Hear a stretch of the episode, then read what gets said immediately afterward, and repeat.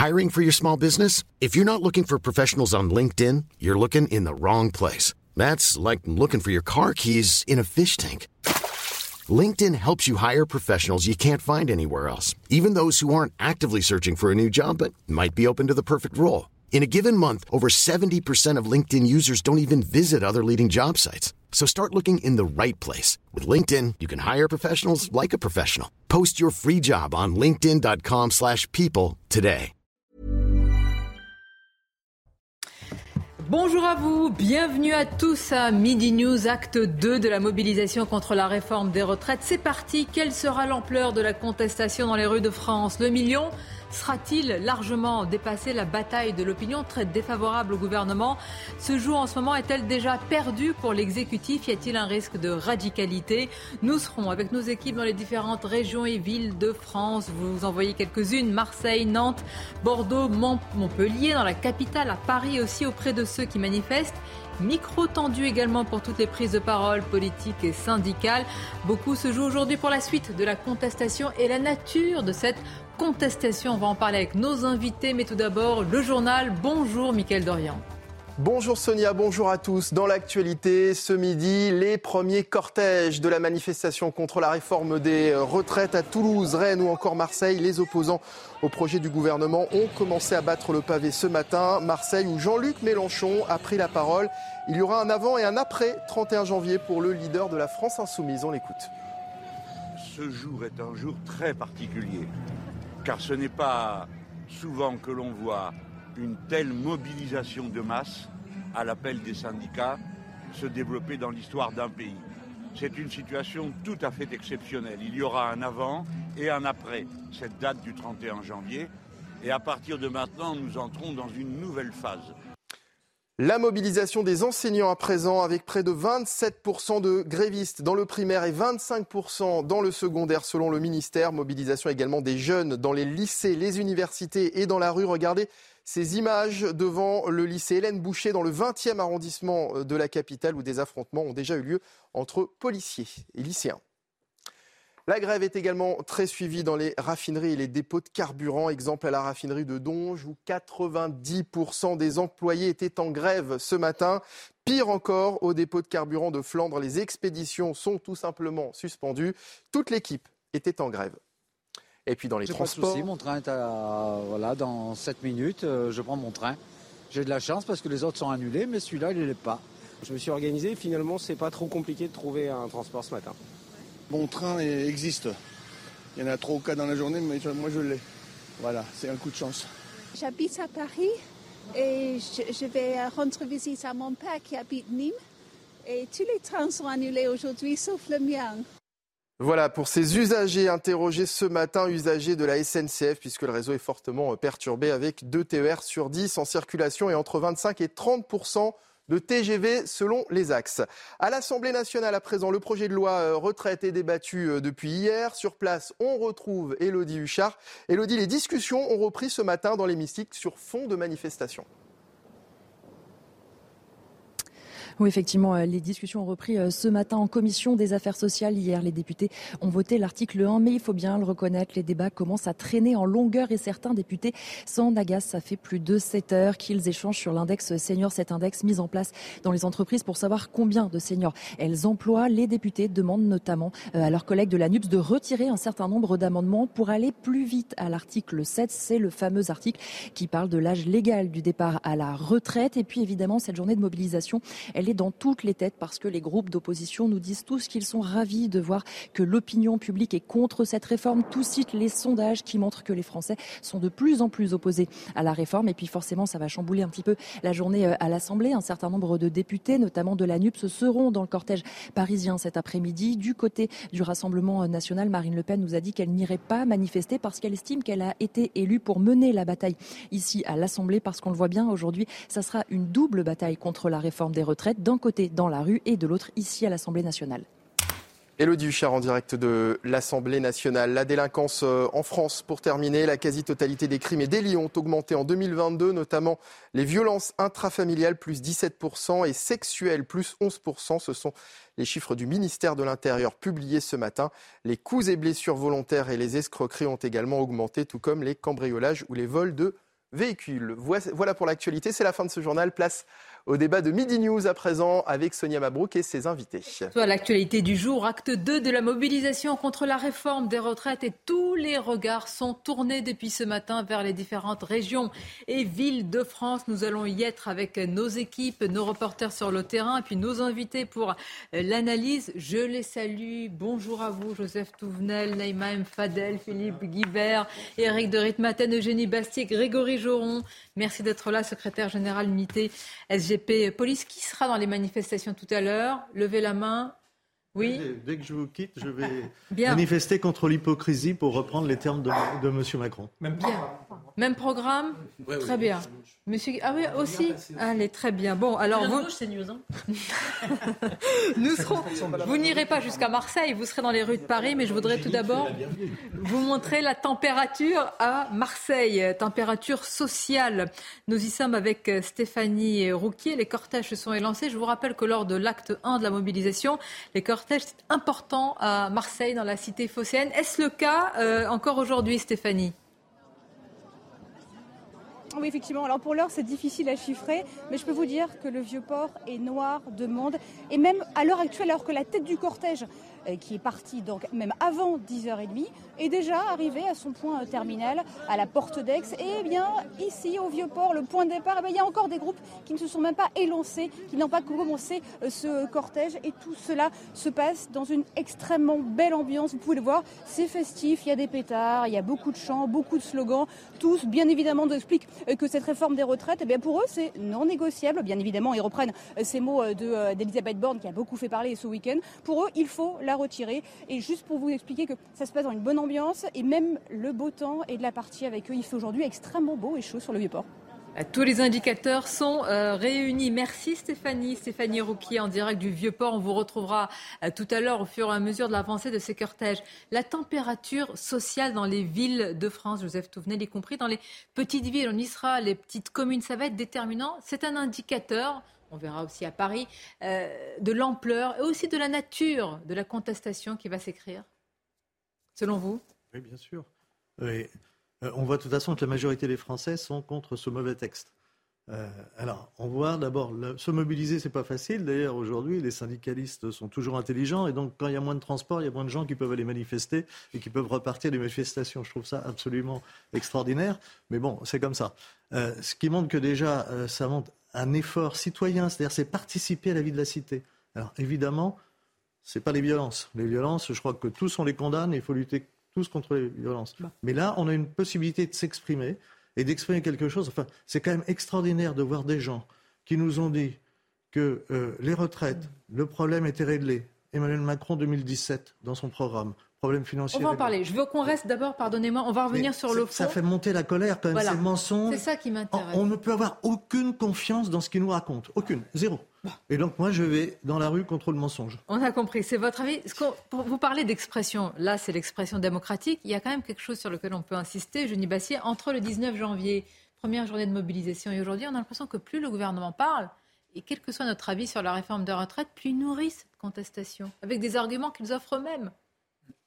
Bah, c'est certain que, ils se sont mal engagés dans cette réforme, dans le sens qu'ils ont déjà beaucoup cédé avant même que les mobilisations prennent de l'importance, que euh, la rue se manifeste. Et on est déjà à des mobilisations importantes, de l'ordre de 1 million, alors que, souvenez-vous, en 2010, on approchait le million plutôt à la fin de la mobilisation. Donc effectivement, euh, mais le gouvernement euh, est sur une ligne de crête. C'est très difficile. Enfin, ils sont extrêmement prudents dans leurs déclarations. Moi, je trouve que pour le moment... Prudent Bordéliser le pays non euh, bordéliser le pays, c'est n'est pas des propos cash, c'est plutôt drôle. Je trouve que pour le moment, il n'y a pas eu la sortie. À mon avis, c'est ce qui pourrait mettre en péril la réforme. Je pense que cette réforme se fera s'il n'y a pas de dérapage euh, fort de la part de la majorité et s'il n'y a pas un, incident lors de ces manifestations euh, du type blessure par des CRS, etc. etc. je, pense que, je pense que du coup, le gouvernement est plutôt sur la retenue, enfin, je trouve, dans l'expression. Dans, dans c'est intéressant ce point de vue. Grégory Joron, euh, on n'a pas eu des sorties euh, du, genre euh, ils n'ont qu'à traverser la rue ou euh, qui... Ah, bordéliser le pays quand même. Bah, bordéliser le pays, oui, mais c'est sur le. je trouve que je trouve que pour le moment, euh, ils sont plutôt dans la retenue. Hein, la fille hein, qui a dit euh, bordéliser le pays par rapport à la gauche. Oui, mais alors Gérald Darmanin dit qu'il y, y, aurait deux camps en réalité, celui du travail ou celui qui va bordéliser le, pays. J'allais vous dire dans quel camp vous êtes, vous qui représentez habituellement l'ordre et l'autorité, monsieur le policier. Ah, je pense qu'on peut, on peut être, alors pas dans les deux, mais je pense que pas vraiment qu'il y ait de camp, moi. Euh, je pense qu'il y a ceux qui, en effet, s'expriment, et c'est euh, justement un droit fondamental et plutôt, euh, voilà, plutôt bien réussi le 9 janvier, en espérant que ce soit au moins du même tonneau aujourd'hui. Et, il y a ceux qui, qui, en effet, bon, voilà, défendent une réforme des retraites et la vraie question, c'est l'acceptation sociale. Et c'est ce qu'on voit là. C'est que globalement, ça arrive aussi dans un climat où on a déjà demandé beaucoup d'efforts euh, à l'ensemble euh, de, nos concitoyens depuis quelques années euh, pour différentes raisons. Hein. Mais quand on enchaîne les crises sanitaires avec déjà beaucoup de contraintes, qu'on est dans. Bah, c'est une réalité. Je pense. Quoi qu'il en coûte, c'est quand même pas Enfin, c'est plutôt le gouvernement a donné beaucoup, beaucoup d'argent. Oui, non, mais euh, distribué beaucoup d'argent les dernières années. Plus oui, on est d'accord. Sauf que les, sauf que les gens, ils regardent quand même euh, malheureusement pas 20 ou 30 ou 40 ans. Ils regardent ce qui va se passer pour eux et dans la situation dans laquelle ils sont aujourd'hui. Et quand malheureusement on leur annonce encore une réforme des retraites qu'ils ne comprennent pas, parce qu'on a aussi, ouais, ben, oui, mais c'est justement ce qui les met peut-être. Donc selon vous, il pourrait y avoir plus de monde aujourd'hui. Ah, je pense. Ben, nous, enfin, en tout cas, les centrales euh, syndicales ah annoncent plus de monde. Clairement. Et je pense que, pardon, mais euh, je, je, moi, c'est pas le bordéliser le pays qui m'a choqué, parce qu'en effet, c'était plutôt de l'opposition politique. C'est plutôt, euh, c'est non négociable. Ah, Quand on a un million de personnes dans la rue et que d'aujourd'hui, il y en a peut-être plus, à un moment donné, euh, je veux dire, on parle de dialogue social. Si, vous négociez, déjà, elle a, elle a été un peu rongée jusqu'au trognon, cette réforme. Ils ont déjà cédé beaucoup de points si vous enlevez encore euh, d'autres choses, ce ne sera plus une réforme de retraite, ce sera, ce sera rien. Ben voilà, voilà. C'est négociable dans le sens où soit il la retire, vous donne tout de suite il la garde, il ne peut pas négocier davantage. Je vais passer par Nantes, tout simplement, parce que vous avez vu des cortèges très fournis. Nantes c'était beaucoup mobilisé hein, le 19 janvier dernier. Nous y sommes avec euh, Michael euh, Chailloux. Alors, Michael, on a vu déjà les, cortèges qui sont euh, très très fournis. Les syndicats, le 19 janvier dernier, avaient parlé, alors c'est le chiffre des syndicats, de 45 000 personnes à Nantes, hein, c'est pas rien. là, c'est compliqué d'avoir tout de suite des chiffres, mais est-ce que vous pouvez nous dire un petit peu la température, l'ambiance et le contexte social dans les rues de Nantes?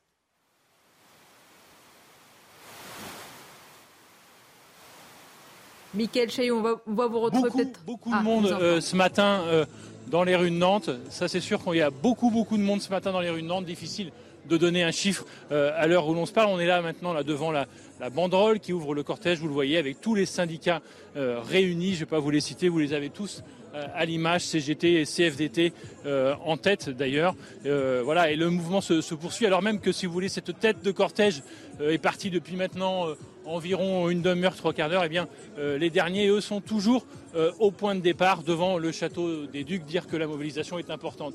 Deux éléments à vous signaler, euh, peut-être, Sonia. C'est d'abord la présence de pas mal de salariés du privé ce matin, de grandes entreprises comme Airbus qu'on a pu voir ici. On a vu aussi beaucoup de, postiers présents, les pompiers et même des, agriculteurs de la Confédération parisienne, paysanne. Pardon. Tout ça pour vous dire qu'il y a une diversité euh, des professions et des secteurs d'activité ici euh, représentés euh, ce matin.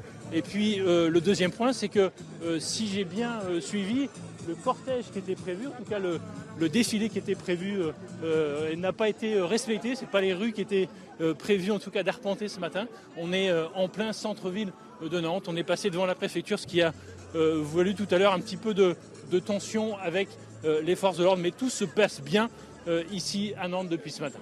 Merci Mickaël. Mickaël Chaillot, on reviendra vers vous tout à l'heure. Très intéressant ce que nous dit Mickaël. Je vous fais réagir Eric oui. Alors là, si le privé aussi euh, descend et de manière conséquente, ça prend une autre dimension. Ça peut, effectivement, encore que bon, Airbus, hein, euh, c'est pas représentatif, c'est une grande entreprise, certes, mais ce qui compterait, ce serait d'avoir des PME, des petits patrons qui aillent râler, vous voyez, la CGC. Euh. bon, maintenant, moi je trouve, si vous voulez, que euh, on est toujours dans, ce combat de rue, parce que les gens râlent, effectivement, ils descendent dans la rue, mais ce qui, serait intéressant, ce euh, serait surtout de savoir euh, comment ça va évoluer. Est-ce qu'il va y avoir des grèves sur la durée? Hein, Parce qu'on parle toujours d'une journée, et on sait très bien que le combat pour, les grévistes sera gagné. Ça va peut-être dépendre de l'ampleur aujourd'hui, Comme la, Ils vont décider ce soir. Oui, c'est ça qui sera. Et c'est la durée qui fera qu'il y aura un vrai rejet. Pour l'instant, c'est une mobilisation contre une réforme mais c'est toujours le même sujet. Mais qui sera comptable de, ces blocages? Qui sera comptable des grèves reconductibles si elles sont décidées? Est-ce que ce sera... Oui, mais c'est pas c'est pas forcément parce que le gouvernement, moi je pars du principe qu'il y a une légitimité et que quand il y a une décision qui se prend à haut niveau, elle doit être respectée. C'est une démocratie. Moi, légitimité, ça euh, que, que, l'on soit contre Sonia euh, l'âge pivot, parce que vraiment on est revenu à un âge pivot de 64 ans, c'est une chose. Mais après, il faut voir vraiment euh, de manière objective l'urgence, l'importance d'une telle réforme, parce que sinon, à terme, ce seront les plus jeunes qui seront pénalisés. Philippe Guibert, quand on il faut quand même faire confiance aux spécialistes, aux hommes politiques, aux experts qui tous disent il faut cette réforme. Moi, tous, je comprends plus rien. À ce il y a un débat politique. Tout le monde dit il faut une réforme. Quand Emmanuel Macron dit la réforme est indispensable, regardez ce qui se passe en Europe, moi je me demande, est-ce que cet argument, il infuse? Est-ce qu'il est, qu'il est entendu Apparemment? Mais, c'est faux. D'abord, les spécialistes ne sont pas tous d'accord. Euh, ensuite, les retraites en France, ça n'existe pas. Il y a des systèmes différents. Vrai. Il y a des réformes, et une partie des réformes sont nécessaires. Par exemple, arriver à ce que les personnes qui exercent le même métier pendant le même temps avec les mêmes difficultés aient les mêmes, aient les mêmes droits à la retraite. Mais ce qui est bâti là, euh, c'est François Bayrou nous dit 30 milliards tous les ans de déficit, etc. Le privé, le privé c'est zéro déficit par an. Zéro. C'est 30 milliards pour 27% des salariés dont les patrons sont l'État. S'il vous plaît, la question que je vous ai posée. je termine parce qu'on demande des efforts à plus de 70% des salariés qui en font Moi, je, je vous pose l'action parce que je veux qu'on reste vraiment sur les mobilisations aujourd'hui et hein. les conséquences. Est-ce que les arguments qui sont utilisés, notamment par Emmanuel Macron, il a quand même parlé hier depuis euh, les Pays-Bas à la veille de cette mobilisation, est-ce que c'est entendu quand il dit c'est indispensable. Non, c'est pas. alors il faut changer peut-être de stratégie. Euh, à l'évidence, non, parce qu'il martèle les mêmes arguments. Euh, or, a il n'y a, pas un consensus sur le diagnostic qu'il pose, il y a encore moins un consensus sur les solutions proposées pour réformer les retraites, parce qu'il y a d'autres pistes et d'autres options pour réformer les retraites. Et donc la réalité, c'est qu'aujourd'hui, si j'en crois les, petits capteurs que j'ai, notamment à Nantes, dont on vient de parler, c'est que la mobilisation est encore un peu plus forte mmh. euh, que la semaine dernière. Et donc, euh, à l'évidence, on aura au moins autant de monde, si ce n'est un petit peu plus, euh, aujourd'hui qu'on en avait il y a dix jours. Alors tout ça ne fait pas un frein à la réforme dans la mesure où, du point de vue parlementaire, la non, mais où ça se joue, Philippe? Dans la rue ou au Parlement? Ben, Ça va se jouer forcément. Il y, a une, il y, a un point de relation entre la rue et le Parlement, qui est qu'à à un moment, si des députés macronistes, des députés LR surtout, euh, commencent à se faire, pardonnez-moi, je mets des guillemets, engueuler le week-end en circonscription? C'est ce qui est en train de se passer. Hein. ce qui est très frappant mmh. dans, les, dans les sondages, ce qui est très frappant dans les sondages, c'est par exemple la population des retraités, qui n'est pas touchée par cette réforme, qui a été volontairement épargnée et qui, pour plus de la moitié maintenant, est opposée à cette réforme. Ça, c'est une très mauvaise surprise pour le gouvernement. Pardonnez-moi. Et les parlementaires peuvent être influencés par cette. Ne m'en voulez pas si parfois je vous interromps, puisqu'on a une priorité, comme on dit, au direct pour aller voir ce qui se passe dans les différentes euh, régions et les villes de France.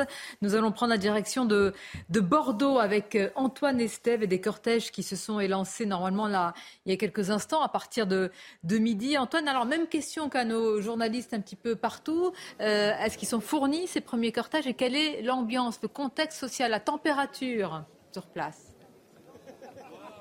Alors la température est bonne parce que vous le voyez, il y a un grand soleil à Bordeaux. C'est aussi une grande différence par rapport à la dernière mobilisation qui s'est faite dans le froid et sous la pluie.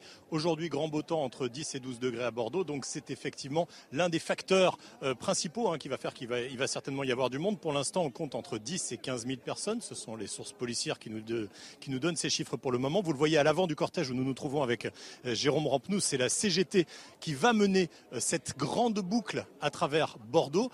Grande boucle de 5 km et demi. C'est un petit peu plus grand que les manifestations habituelles. On est plus dans le format, on va dire, euh, manifestations euh, cheminots, par exemple, qui sont assez importantes ici en général à Bordeaux. Bref, tout ça pour vous dire que euh, d'après nos informations pour l'instant, il devrait y avoir un petit peu plus de monde que la dernière mobilisation qui avait quand même rassemblé 16 000 personnes d'après la police, 60 000 d'après la CGT. Une question, Antoine. Est-ce qu'il y a des profils variés aussi bien, d'abord les profils d'âge, public, privé Hein, comme on l'a vu notamment à Nantes, c'est ce que nous a expliqué Michael Chaillot. Est-ce qu'il y a cette diversité euh, parmi les, manifestants? Est-ce que vous la constatez? Alors il y a une diversité ici qui est assez intéressante, en tout cas dans ce qu'on a observé jusqu'ici, c'est qu'il y a beaucoup de retraités. On discutait à l'instant avec Michel, un retraité de 71 ans, qui nous expliquait qu'il était ici aujourd'hui pour manifester pour ses petits-enfants.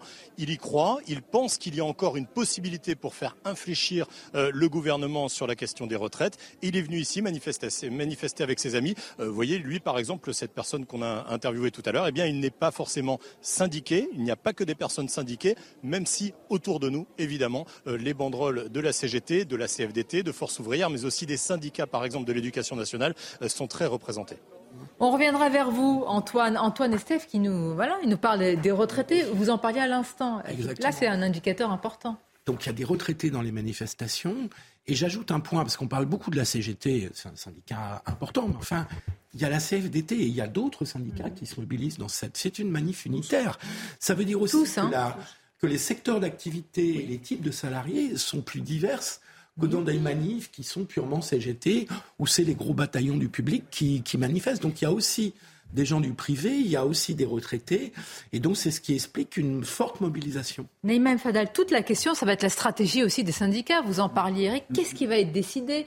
Grève reconductible, d'autres journées de mobilisation. Moi, je ne sais pas s'ils sont d'accord pour rentrer dans les nuances syndicales, mais ça va être très important pour voir comment cette contestation dans la rue va s'organiser désormais. C'est très important, mais on sent vraiment qu'il y a une mobilisation et qu'il y a un élan et qu'il y a un enthousiasme parce qu'effectivement, ils ont aussi l'opinion. Euh, beaucoup l'opinion euh, avec eux. Et là, justement, ce que disait Philippe est important, c'est-à-dire qu'on a aussi les, retraités. Et on voit bien combien euh, ce gouvernement a mal ficelé, si je puis dire, euh, sa réforme, a mal travaillé, en fait, il hein, faut, dire les choses. au-delà de l'explication pédagogique dont, on parle. Mais qu'est-ce qu'il aurait fallu dire pour que ça... je pense que ce qu'il aurait fallu aussi, et ce qu'on peut entendre, parce que la valeur de travail, elle est encore très présente dans notre pays, mais c'est qu'on puisse voir cette réforme euh, des retraites d'une manière beaucoup plus large, beaucoup plus globale. Effectivement, souvent on en parle de la question de la politique mais ils n'en veulent familiale. Pas. Mais, c'est la valeur, la valeur travail, comme on dit. Ce qui est extraordinaire, c'est que même les personnes qui étaient pour mais son principe sont contre maintenant. ça va, là. pourquoi il y a autant d'hostilité chez les Français à cette réforme? À mon avis, il y a deux euh, explications psychologiques. La première, c'est le quoi qu'il en coûte. C'est-à-dire, quand vous avez fait trois ans de quoi qu'il en coûte, mm. vous avez distribué des chèques euh, partout, vous faites un chèque euh, par jour. Euh, on a du mal à faire comprendre l'idée d'économie et pourquoi on économiserait 12 milliards alors qu'on a, on a dépensé 17 milliards pour les, pour les tests Covid. Mm. Première chose. Deuxième chose, c'est la question aussi, je pense que cette réforme, elle arrive dans un contexte de déclassement des classes moyennes occidentales et donc qui s'accroche à un acquis social parce que se disent, on va nous enlever ça et puis demain on nous enlèvera ça, on nous enlèvera ça, on nous enlèvera ça, on est dans un déclassement et puis on est dans un contexte de... Mm. Pourquoi elle a réussi en Allemagne cette euh, réforme au début des années 2000 On était dans un autre contexte. Euh, et, je crois qu'elle arrive en fait tard et dans un et les Mais après une crise Covid, un acquis social. Oui, la perception du travail a changé. Christophe Guy dans le Figaro, euh, il dit en fait elle s'accroche à voilà comme, un, comme une moule à son rocher à ce qui, ce qui reste, parce que demain c'est elle se disent on va nous enlever tous nos acquis sociaux. Grégory Joron, vous, vous allez tout à l'heure hein. dans, la, dans la manifestation. Vous, j'allais dire, quel argument ou alors quelle mesure doit enlever le gouvernement pour que vous disiez bon voilà, moi je la réalité, j'arrête de manifester. Dans la, dans, la, dans, dans la, continuité de ce, que vous, de ce que vous venez de dire, parce qu'en fait, c'est même pas euh, qu'on s'accroche à un acquis euh, social, à mon sens, moi, c'est simplement qu'à un moment donné, on, c'est la valeur travail, ça a été dit juste avant. C'est-à-dire que moi, je vous prends un exemple très simple d'une carrière de policier. Euh, il y a 25 ans, vous rentriez dans la police, on vous demandait 32 annuités et vous aviez 50 bonifications avec une catégorie active, c'est un peu technique, désolé. Euh, euh, aujourd'hui, on vous en demande 38. C'est-à-dire qu'en 25 ans, oui, parce que le monde a changé. Oui, d'accord, le monde a changé, mais le métier de policier, il a changé aussi. il est plus difficile. Et le métier de policier a changé, il est plus difficile. On vous a rajouté 6 ans dans votre carrière, mais 6 ans sans, sans, sans gagner plus. Hein. Mais toutes les générations. Pardon euh, Sans gagner plus. Nous vivrons, enfin, toutes les générations après le baby boom, boom euh, enfin, après les, vivront moins bien. C'est évident.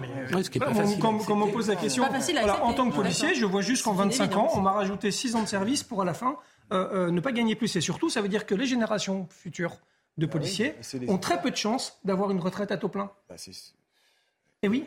Donc, on va, donc l'économie, elle se fait là. Et je vais ajouter encore un élément supplémentaire, c'est que la fin de carrière des policiers demain ce sera sur des postes sédentaires. Donc avec un salaire qui soit moindre aussi, parce que c'est ce qu'il y a en filigrane de la retraite pour nous. Donc forcément, il y a beaucoup de policiers dans la rue. 43 ans de travail, euh, c'est pas c'est pas Macron, c'était euh, Madame Marisol Touraine. Oui, sauf qu'il y a une réforme qui était faite par la gauche. Non, mais ça, ça j'ai pas. 43 ans. on y est déjà. On y est déjà. C'est une partie du mensonge. C'était une accélération. Une partie du mensonge. Alors c'est drôle parce que mensonge, le gouvernement dit qu'il y a des mensonges sur sa réforme des retraites, sur le fait qu'elle soit injuste. Les opposants affirment que ce sont des mensonges de dire qu'il y a une urgence financière. C'est peut-être celui qui nous dit quand on est peu qualifié, quand on est dans une région qui est en difficulté industrielle, quand on est soi-même en difficulté, qu'on a une carrière fracturée, Bon courage déjà pour aller jusqu'à 62 ans. Emmanuel Macron, il y a moins de 3 ans. Oui. Voilà. Alors moi, je suis un macroniste convaincu. Je l'ai écouté, j'y crois, et pour ça, je serai dans la rue. Parfois, j'essaie, enfin, j'essaie d'être objective. Et il avait ajouté dans cette phrase, ça dépend du niveau d'emploi. Et comme il pense qu'il a gagné la bataille de l'emploi et du chômage, eh bien, il pense que la réforme arrive. Pardon, mais c'est ça ce qu'il avait dit. Donc on peut le. Il n'a pas gagné la bataille de l'emploi des seniors parce que c'est 55. Et je ne fais pas de lien avec les seniors, mais écoutons Jean-Luc Mélenchon. Ah, toujours, écoutons le maître. Ce jour est un jour très particulier, car ce n'est pas souvent que l'on voit une telle mobilisation de masse à l'appel des syndicats se développer dans l'histoire d'un pays. C'est une situation tout à fait exceptionnelle. Il y aura un avant et un après cette date du 31 janvier. Et à partir de maintenant, nous entrons dans une nouvelle phase. Très courte pause et on va se retrouver avec nos équipes dans les différentes villes et régions Bordeaux, Montpellier, Paris, Marseille, Nantes. Depuis ce matin, cette matinée, les cortèges sont fournis. Différents profils, parfois du privé, des classes d'âge différentes, des classes sociales également. Qu'est-ce que cela dit de l'ampleur? En tous les cas, on va vers une ampleur sinon égale, peut-être supérieure à celle du 19 janvier. À tout de suite de la mobilisation contre la réforme des retraites. Nous sommes dans différentes régions, villes de France. Vous voyez sur ces images Nantes avec des cortèges fournis, parfois des profils très différents du privé également, avec du public, et puis une même volonté de contrer cette réforme des retraites. Nous serons également à Montpellier, Marseille, Paris, mais tout d'abord les titres avec vous, Audrey Berthaud.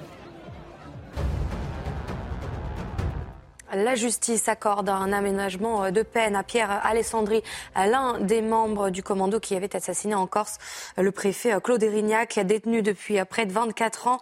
Pierre Alessandri avait été condamné à la perpétuité en 2003. Il était libérable depuis 2017. Il avait fait trois demandes de remise en liberté. Marche arrière à Strasbourg après une polémique sur la construction d'une mosquée. La maire de la ville a fait adopter une délibération sur le financement des projets culturels. Elle a finalement été annulée. En Alsace-Moselle, les pouvoirs publics peuvent subventionner les, religions, cette partie euh, du pays n'ayant pas connu la séparation de l'Église et de euh, l'État du fait de l'annexion allemande. Et puis malgré euh, les crises, le Fonds monétaire international prévoit une croissance mondiale meilleure que prévue en 2023. Le FMI tape désormais sur une croissance mondiale de 2,9%. Si l'année à venir restera difficile, elle pourrait aussi être un tournant avant un rebond de la croissance en 2024, a précisé le chef du FMI. Avec nos invités autour de la table pour évoquer, analyser, débattre de l'acte 2 de la mobilisation. Nous parlerons aussi du risque de radicalité. Hein. nous en parlons avec vous, Grégory Joron. Tout d'abord, direction Montpellier. Avec Alexandre Minguez, les manifestants sont partis de la place Zeus, cortège fourni avec euh, une ambiance, on va dire, bon enfant, en tous les cas, euh, une, ambiance avec peut-être des familles et beaucoup de monde sur place, Alexandre alors oui, il y a beaucoup de monde. C'est une ambiance, comme vous l'avez dit, qui est bon enfant, comme vous pouvez le voir sur les images de Richard Banteny.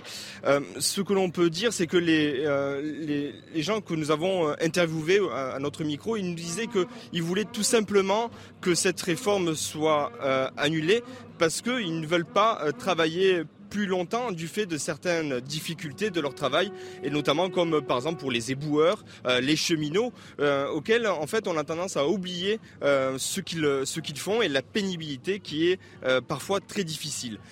sachant que certains métiers, en revenant aux éboueurs, les éboueurs eux peuvent travailler durement de nuit et avec des odeurs en fait parfois qui peuvent être très difficiles à accepter pour d'autres d'autres personnes et c'est c'est ce qu'ils nous ont confiés.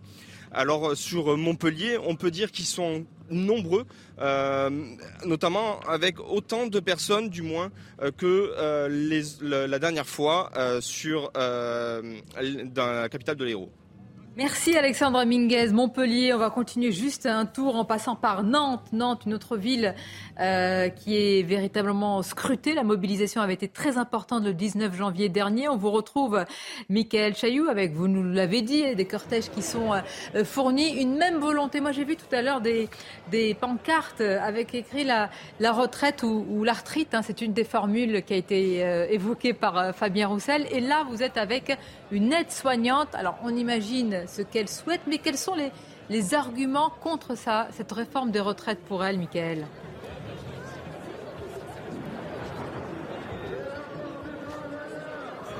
Michael Chailloux. Bah, ça me touche parce que voilà, j'ai 56 ans aujourd'hui. Je suis née en, en, 67, donc je vais prendre deux ans de plus. Moi qui pensais prendre ma retraite même à 60 ans parce que j'ai des problèmes de santé et qu'il faut que euh, je fasse attention à moi. Je m'occupe de personnes âgées et euh, voilà. Donc j'ai été soignante pendant 36 ans et euh, bien usée par mon métier. Un métier physique, on peut peut-être expliquer. Ça. Un métier physique et aussi un métier à l'écoute des, personnes âgées, être bienveillante auprès d'eux. Donc évidemment, quand on est mal dans son corps et mal dans sa tête, eh bien, évidemment, on a, du mal à continuer. De, deux ans de plus pour tout à chacun, peut-être quand on est un peu jeune, on se dit c'est pas grand-chose. Arriver à 56 ans, c'est beaucoup. C'est beaucoup, deux ans de plus. Et euh, après, ceux qui veulent travailler jusqu'à 70 ans, je ne les empêche pas. Hein, mais au moins que nous, on peut se partir décemment, parce que de toute façon, qu'est-ce qui va se passer? Ce seraient les caisses de maladie qui vont être impactées par euh, les arrêts de maladie, et surtout dans le monde médical, je pense. Et en tant que femme, vous en sentez qu'il y a une injustice particulière Tout à fait. Euh, alors moi, je suis pas vraiment le bon modèle parce que j'ai eu la chance d'avoir un mari qui a pris aussi des euh, congés parental, mais euh, beaucoup de mes collègues qui sont aussi euh, ont eu une carrière un peu assurée, évidemment, elles sont impactées par le calcul qui est, on propose aujourd'hui.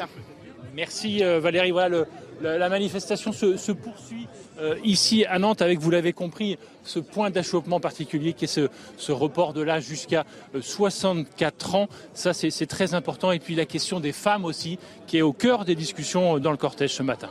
On l'entend, Mickaël, avec des arguments euh, là de, cette euh, dame, cette infirmière qui a répondu à votre micro, qui rejoint ce que, vous dites, hein, Grégory Joron. C'est vraiment, véritablement là des arguments qui sont euh, des arguments de vie. En réalité, pour cette réforme des retraites, les Français ont fait leurs calculs. Ah oui. Ils ont vu, c'est aussi simple que ça. Aussi simple que ça. Personne n'a envie de travailler. De... Oui.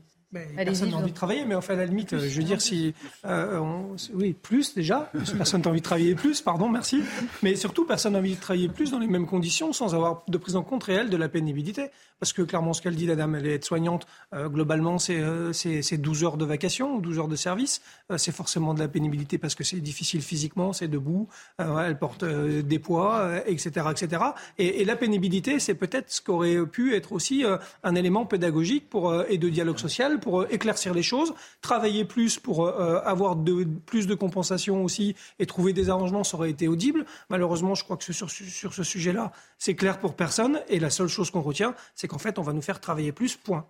Et forcément, ça passe pas. Et d'ailleurs, si je peux me permettre de donner quelques non. témoignages que j'ai reçus. J'ai commencé à travailler, c'est une femme, hein, à 17 ans et demi. J'ai cotisé 10 trimestres avant mes 20 ans. J'ai élevé seul un enfant et je vais devoir cotiser jusqu'à 62 ans, alors que je pouvais partir à 60 ans et demi par exemple. Une deuxième personne, elle dit j'ai euh, commencé aussi à. Non, mais là, on peut avoir 66 millions d'exemples. Non, parce que vous avez raison. Parce que, ça. Par exemple, quand vous faisiez auparavant deux ans de plus, vous aviez une surcote. Oui. Maintenant, vous ne l'aurez plus. Donc les gens calculent aussi en fonction de leur réalité. Et c'est légitime. C'est évident que cette, cette, réforme va faire des perdants. Enfin, oui, mais, mais, mais, par définition. Il y a des gagnants. Il faut des témoignages faut l'assumer. En fait, le gouvernement. Mais pardonnez-moi, qui, qui est gagnant en réalité? Personne. Enfin, les retraités. Bon, bah voilà. Les retraités actuels, qui ne sont pas concernés. Voilà. Les retraités actuels qui ne sont pas concernés. C'est clair et net. Les, les, les, retraités actuels sont les grands gagnants de cette réforme oui. parce que effectivement euh, eux auront profité d'un système avec des euh, ils auront eu des, moins de cotisations donc ils auront moins cotisé pendant leur vie -hmm. euh, puisqu'il y avait 10 points de moins de, de cotisation ils ont des, ont des, des, des retraites confortables euh, et euh, ils seront partis euh, entre 60 et 62 ans. Donc oui, eux, ils ont fait un jackpot complet. Euh, on va pas leur demander de... Et il se trouve que c'est l'électorat d'Emmanuel Macron. En pension, mais on peut leur demander au moins de le reconnaître, de et reconnaître qu'ils appartiennent à une génération de privilégiés. Oui. Et ceux qui sont gagnants, c'est ceux aussi dans les régimes spéciaux, puisque oui. rien ne changera jusqu'à la nouvelle réforme. Et ceux qui se font embaucher ah, actuellement, ils seront rares certes, ils auront quand même encore 43 ans devant eux de régimes spéciaux qui coûtent très cher. Et deuxièmement, bah, ceux qui sont nés avant 61 sont pas touchés parce qu'on oublie, hein, c'est pas pour tout le monde tout de suite. Ça, c'est une progression lente à partir de ceux qui sont dans Il y, a des non, il y a des non-perdants parmi les diplômés urbains qui ont commencé à Mais bien sûr, mais alors la liste est longue. Mais écoutez, dites-moi s'il y a une réforme par laquelle vous avez 100% de gagnants qui ont tenté leur chance. Ça n'existe pas, bon, puisque bah, par voilà. définition- Par définition, un changement. Une question Je voudrais- Une question que je trouve intéressante, c'est. Pardon, vas-y Philippe. Non, pardon, je je voulais revenir sur la crise du sens du travail. Oui. Parce que, à mon avis, la grande erreur de, ce, de cet exécutif, c'est de ne pas avoir anticipé les multiples crises de sens du travail. On a parlé de la pénibilité, on pourrait parler de l'emploi des seniors, on pourrait parler même pour euh, des diplômés qui ont des, des jobs a priori pas difficiles, la crise des bullshit euh, jobs euh, qui, a, qui a éclaté et qui a été rendue encore plus évidente pendant la pandémie. Et donc, dans les grandes organisations, comme dans- pour les métiers pénibles, le sens du travail a été remis en cause depuis 3-4 Mais, ans. mais qu'est-ce que vous, vous voulez un débat philosophique alors Mais euh, non. Pas de réforme. Mais non, c'est pas Pardonnez-moi. Paris. C'est comme la valeur pas travail philosophique et du de- tout, hein. C'est comme la valeur très travail pratique. de pouvoir gagner aussi dignement sa vie. Oui, c'est c'est pas ça, possible qu'aujourd'hui. sens attendez, Aujourd'hui, on est des travailleurs pauvres. travailler moins, mais alors gagner moins. Qui Mais l'accepterait non, mais, euh, oh, Mais non, mais ça sert à Bien rien. sûr, Mais mais c'est- Mais, Mais vrai, mais mais qui peut-être qu'en l'accepte termes Notre modèle social, notre modèle social euh, qui était qui, qui fondait qui, qui fondé sur la, la retraite par répartition était adossé aux Trente Glorieuses, donc à une croissance extrêmement forte. Aujourd'hui, je veux bien que la gauche et l'extrême gauche euh, nous disent on veut conserver ce modèle social, mais ils sont en même temps pour la décroissance. Vous ne voyez pas qu'il y a être cohérent. Il n'y a pas que la gauche, il y a les partis, les députés LR ne vont pas voter. Il y a pas que la- je ne suis ni de gauche ni d'extrême gauche. Oui, mais comment alors Dites-moi. Pourtant, euh, mais pourtant, une réforme sociale, elle doit prendre en compte l'intérêt de la société. Et là, c'est pas le cas. On nous fait un espèce de bricolage qui ne règle en plus rien sur le long terme et qui met des gens. Quand vous dites les retraités, oui, globalement, les retraités euh, aujourd'hui euh, gagnent pas mal leur retraite, mais euh, il y en a quand même quelques centaines de milliers qui ne bouclent pas les fins de mois, qui sont retraités. Les cortèges et on ne peut pas les enfoncer, sur les, vont s'élancer à partir de 14h. Nous sommes déjà sur place, avenue des Gobelins, dans la capitale. Augustin Donadieu, parce que il va y avoir une prise de parole euh, forcément euh, attendue, c'est celle des, des syndicats. Ils ne vont pas d'ores et déjà annoncer quelle sera la teneur et la nature de la contestation à venir, mais ils vont s'exprimer déjà sur eh bien, ce qu'il se passe dans les villes, dans les rues de France, des cortèges fournis, Augustin. Effectivement, une prise de parole attendue d'ici quelques minutes, à une prise de parole euh, prévue aux alentours de midi 15. Alors un petit peu de retard pour, euh, pour le moment, mais tout est en place. Les manifestants euh, sont derrière la banderole, accompagnés de Laurent Berger, le secrétaire national de la CFDT. Seul absent pour le moment, c'est Philippe Martinez, le patron de la CGT, qui est attendu ici d'une minute à l'autre. Alors énormément de journalistes évidemment pour couvrir cette manifestation. Plusieurs dizaines de milliers de manifestants attendus ici, place euh, Comme vous l'avez dit, départ à 14h pour prendre la direction euh, de la place Vauban en passant euh, par les euh, Invalides. En tout cas, les, syndicats jouent gros aujourd'hui. Philippe Martinez l'a déclaré il y a quelques jours. Il souhaitait eh multiplier les actions sur tout le territoire jusqu'à aujourd'hui. Alors, je vous le rappelle, le 19 janvier dernier, entre 80 et 400 000 manifestants avaient défilé dans les rues de la capitale. Nous verrons cet après-midi eh si ce chiffre est atteint ou même dépassé. Merci Augustin Donadieu. On vous retrouve tout à l'heure avec ces cortèges qui vont s'élancer à partir de 14h, 14h30 à Paris. Et ce trajet va être également très euh, euh, surveillé. On va le regarder d'ailleurs, ce trajet euh, parisien. C'est particulier cette fois-ci, Grégory Joron où on voit alors, la place d'Italie, puis ce long parcours jusqu'à la place Vauban, avec aussi un passage Montparnasse. Alors beaucoup aussi s'intéressent à ce qui est sur le boulevard Montparnasse. Un restaurant un peu emblématique pour le président, qui est la Rotonde. Vous avez les commerçants à côté qui, bah, qui s'inquiètent, qui d'ores et déjà, pour certains, jaunes, hein. baissent le, le- le rideau. Qu'est-ce qu'il a de particulier, ce, ce parcours, par rapport à ce qu'on connaît d'habitude? Réellement, ça change pas grand-chose. hein. Globalement, ça reste des grands axes. euh, donc, euh, il y a une, quand même une possibilité de manœuvrer euh, assez, euh, assez facile. Euh, moi, je pense qu'il faut surtout... Avec des ministères, hein, boulevard des Oui, Invalides, bien sûr. euh, pas. Après, on n'est pas... Sauf qu'on n'est pas... des pouvoirs, Sauf Oui. Oui, oui, que le sauf- quartier traditionnel de la gauche Voilà, reste sauf, parisien. sauf qu'on n'est pas dans la, je, je- on n'est pas dans un manifestation euh, euh, et c'est pas de, de gilets jaunes pour le coup, c'est un appel syndical. Donc euh, c'est quand même un peu différent dans la manière dont, les choses s'expriment.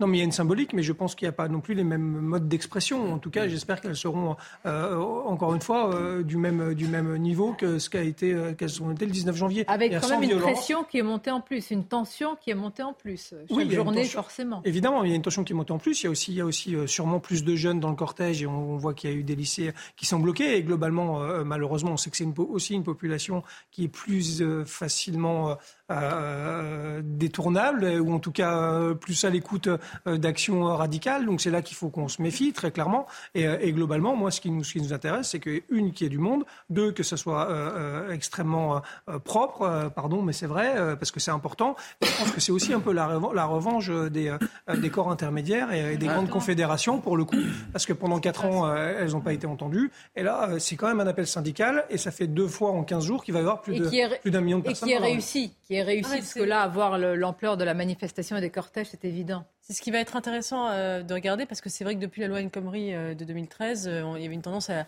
justement à la bordélisation des manifestations, notamment par les Black Blocs. Il y avait eu une nuit debout, puis après il y a eu les, gilets jaunes. On voit qu'il y a une, une sorte de... Les syndicats ont perdu la main mmh. sur la, la contestation sociale. Est-ce qu'ils vont réussir à récupérer cette main-là et à vraiment être un vecteur d'organisation comme en 95 de la révolte sociale, ou est-ce qu'ils vont se faire doubler sur leur gauche euh, ou et puis se fracturer eux-mêmes. C'est intéressant à, suivre. Oui, entre M. Martinez et M. Berger, est-ce qu'ils vont être d'accord sur la suite hein Parce que la, suite, ça va être important. Une nouvelle journée de mobilisation, vous en savez quelque chose, Joseph Touvenel, puisque vous faites partie des manifestants, vous allez les rejoindre tout à l'heure. La grève, c'est pas... Je veux dire, c'est pas, c'est pas une journée de paresse. La grève, ce n'est pas souhaitable déjà. C'est le dernier recours. Et eh oui. Et moi, je ne souhaite absolument pas le blocage du pays, vu les, les problèmes qu'on a économiques et sociaux il ne faut pas aller au blocage. Je suis contre le blocage des raffineries, par exemple, qui met à terre une partie de l'économie. Mais que le gouvernement écoute, d'abord qu'il arrête de raconter n'importe quoi. Ça, c'est, moi, c'est ce qui me révolte le plus. C'est la, théorie du mensonge. Et un jour, je dis blanc, le lendemain, je dis noir. Et ensuite, qu'on regarde, qu'on regarde très pratiquement, qu'on regarde. On ne peut pas traiter de la même façon. Tiens, tenez, pourquoi c'est Charles de Courson qui l'a dit? Comment ça se fait qu'on ne touche pas euh, aux retraites de nos députés, de nos sénateurs?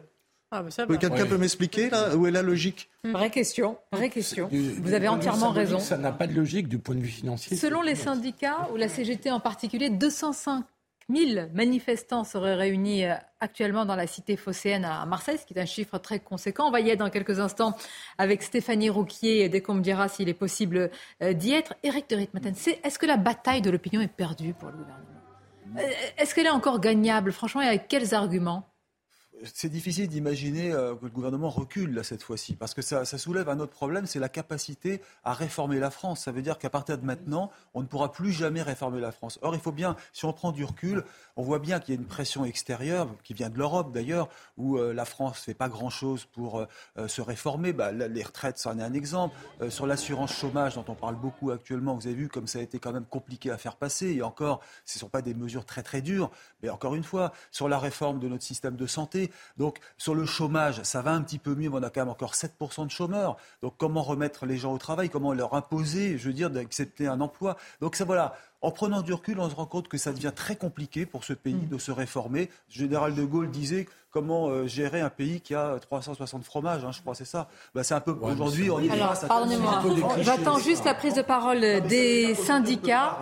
Laurent Berger de la, Laurent Berger de la CFDT va est en train de s'exprimer. On va voir si on peut l'écouter. On, attend surtout également Philippe Martinez de la, CGT. En parlant de la CGT, elle a donné ce chiffre de 205 000 manifestants à Marseille. Vous y êtes, euh, Stéphanie Ricard. C'est un chiffre qui est très très important. Avant qu'il y ait une bataille de chiffres, ce qui est évident là, c'est que les cortèges sont fournis. C'est que les Français qui sont contre cette réforme des retraites dans les sondages, ils le sont majoritairement, sont dans la rue en particulier. Quel est le mot d'ordre à Marseille?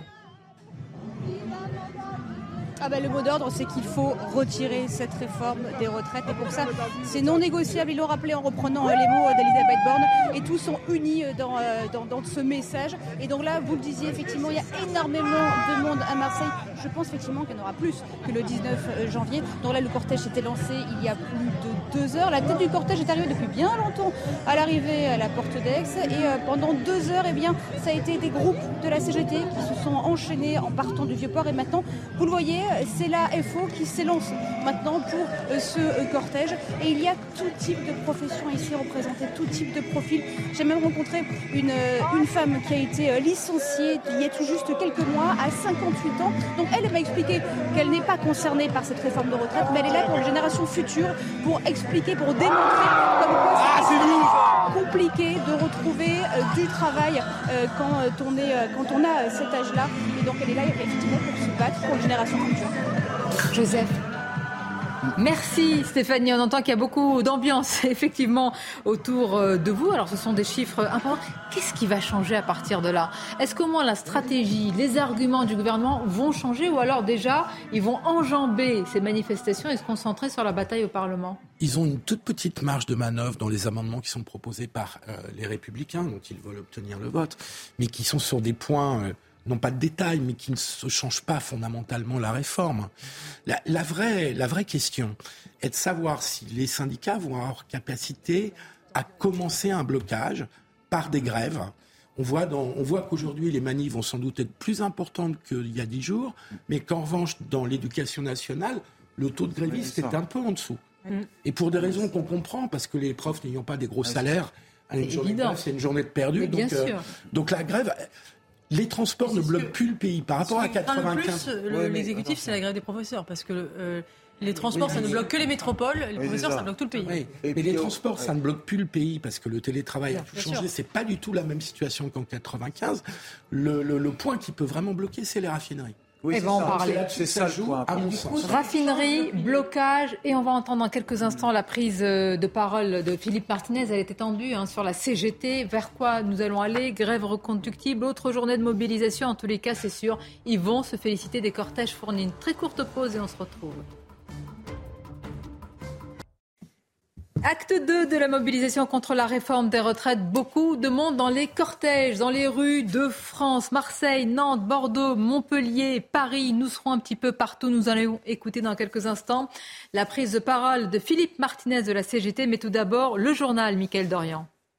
Bonjour Sonia, bonjour à tous. À l'Assemblée nationale, les débats autour de la réforme des retraites ont repris euh, ce matin et la virulence des oppositions aussi face au gouvernement, notamment de la part du Rassemblement national.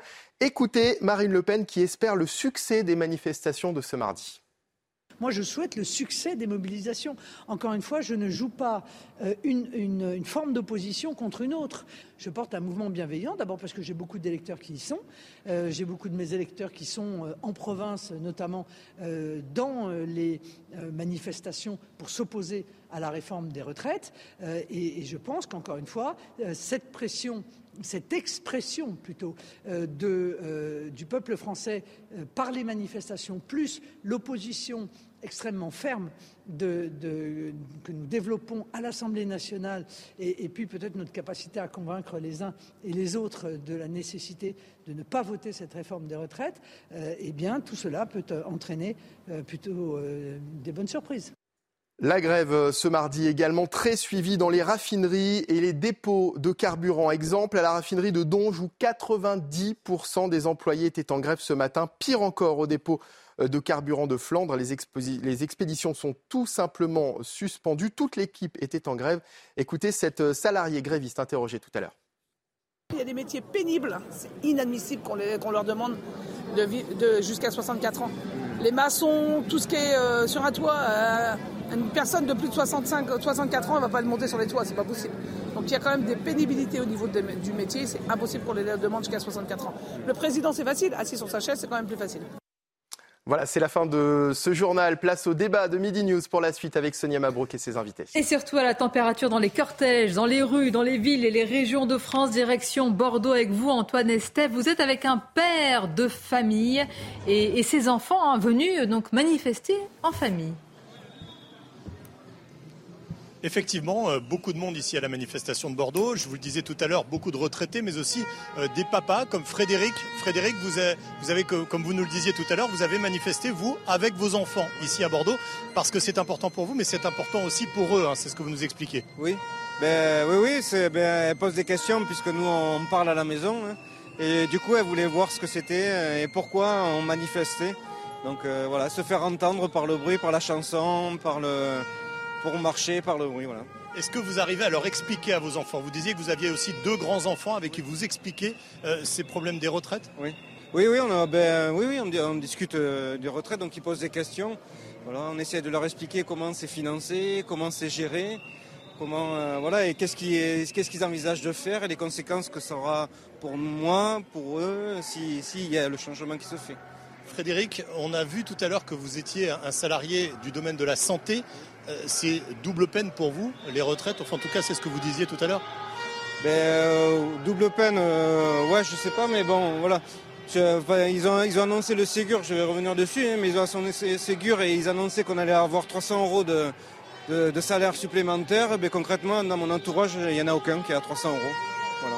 Vous êtes prêt à retourner dans la rue dans les jours qui viennent? Est-ce que vous êtes prêt à continuer ce mouvement? Ah oui, oui, mais moi je suis toujours prêt oui, à continuer. Je veux défendre mon, mon pain, quoi. Je, voilà, je, je, vais avoir donné toute ma vie pour, euh, pour les gens, je vais avoir donné toute la vie pour le, système euh, en France et ben, je veux que ça me revienne aussi. Ouais. Ça vous coûte combien une journée de grève, Frédéric? On le demande souvent aux personnes qui sont ici. Euh, c'est à peu près 150 euros, on perd. Parce que y a, ça a une influence sur le salaire immédiat du mois et ça a une influence sur une prime qu'on a en fin d'année. Ouais. Merci Frédéric. Merci euh, Antoine. Alors ça c'est très révélateur, on va en parler parce qu'on a voulu réagir sur ce sujet. Je voudrais juste qu'on voit l'image aussi de la capitale, Paris, avec des cortèges qui vont s'élancer à partir de 14h, 14h30, mais déjà euh, du monde et surtout euh, les têtes syndicales, si je puis dire, Laurent Berger et Philippe Martinez derrière la banderole qui va prendre la parole. Certainement, on peut le dire quand même, se féliciter d'une mobilisation conséquente du rôle aussi des syndicats.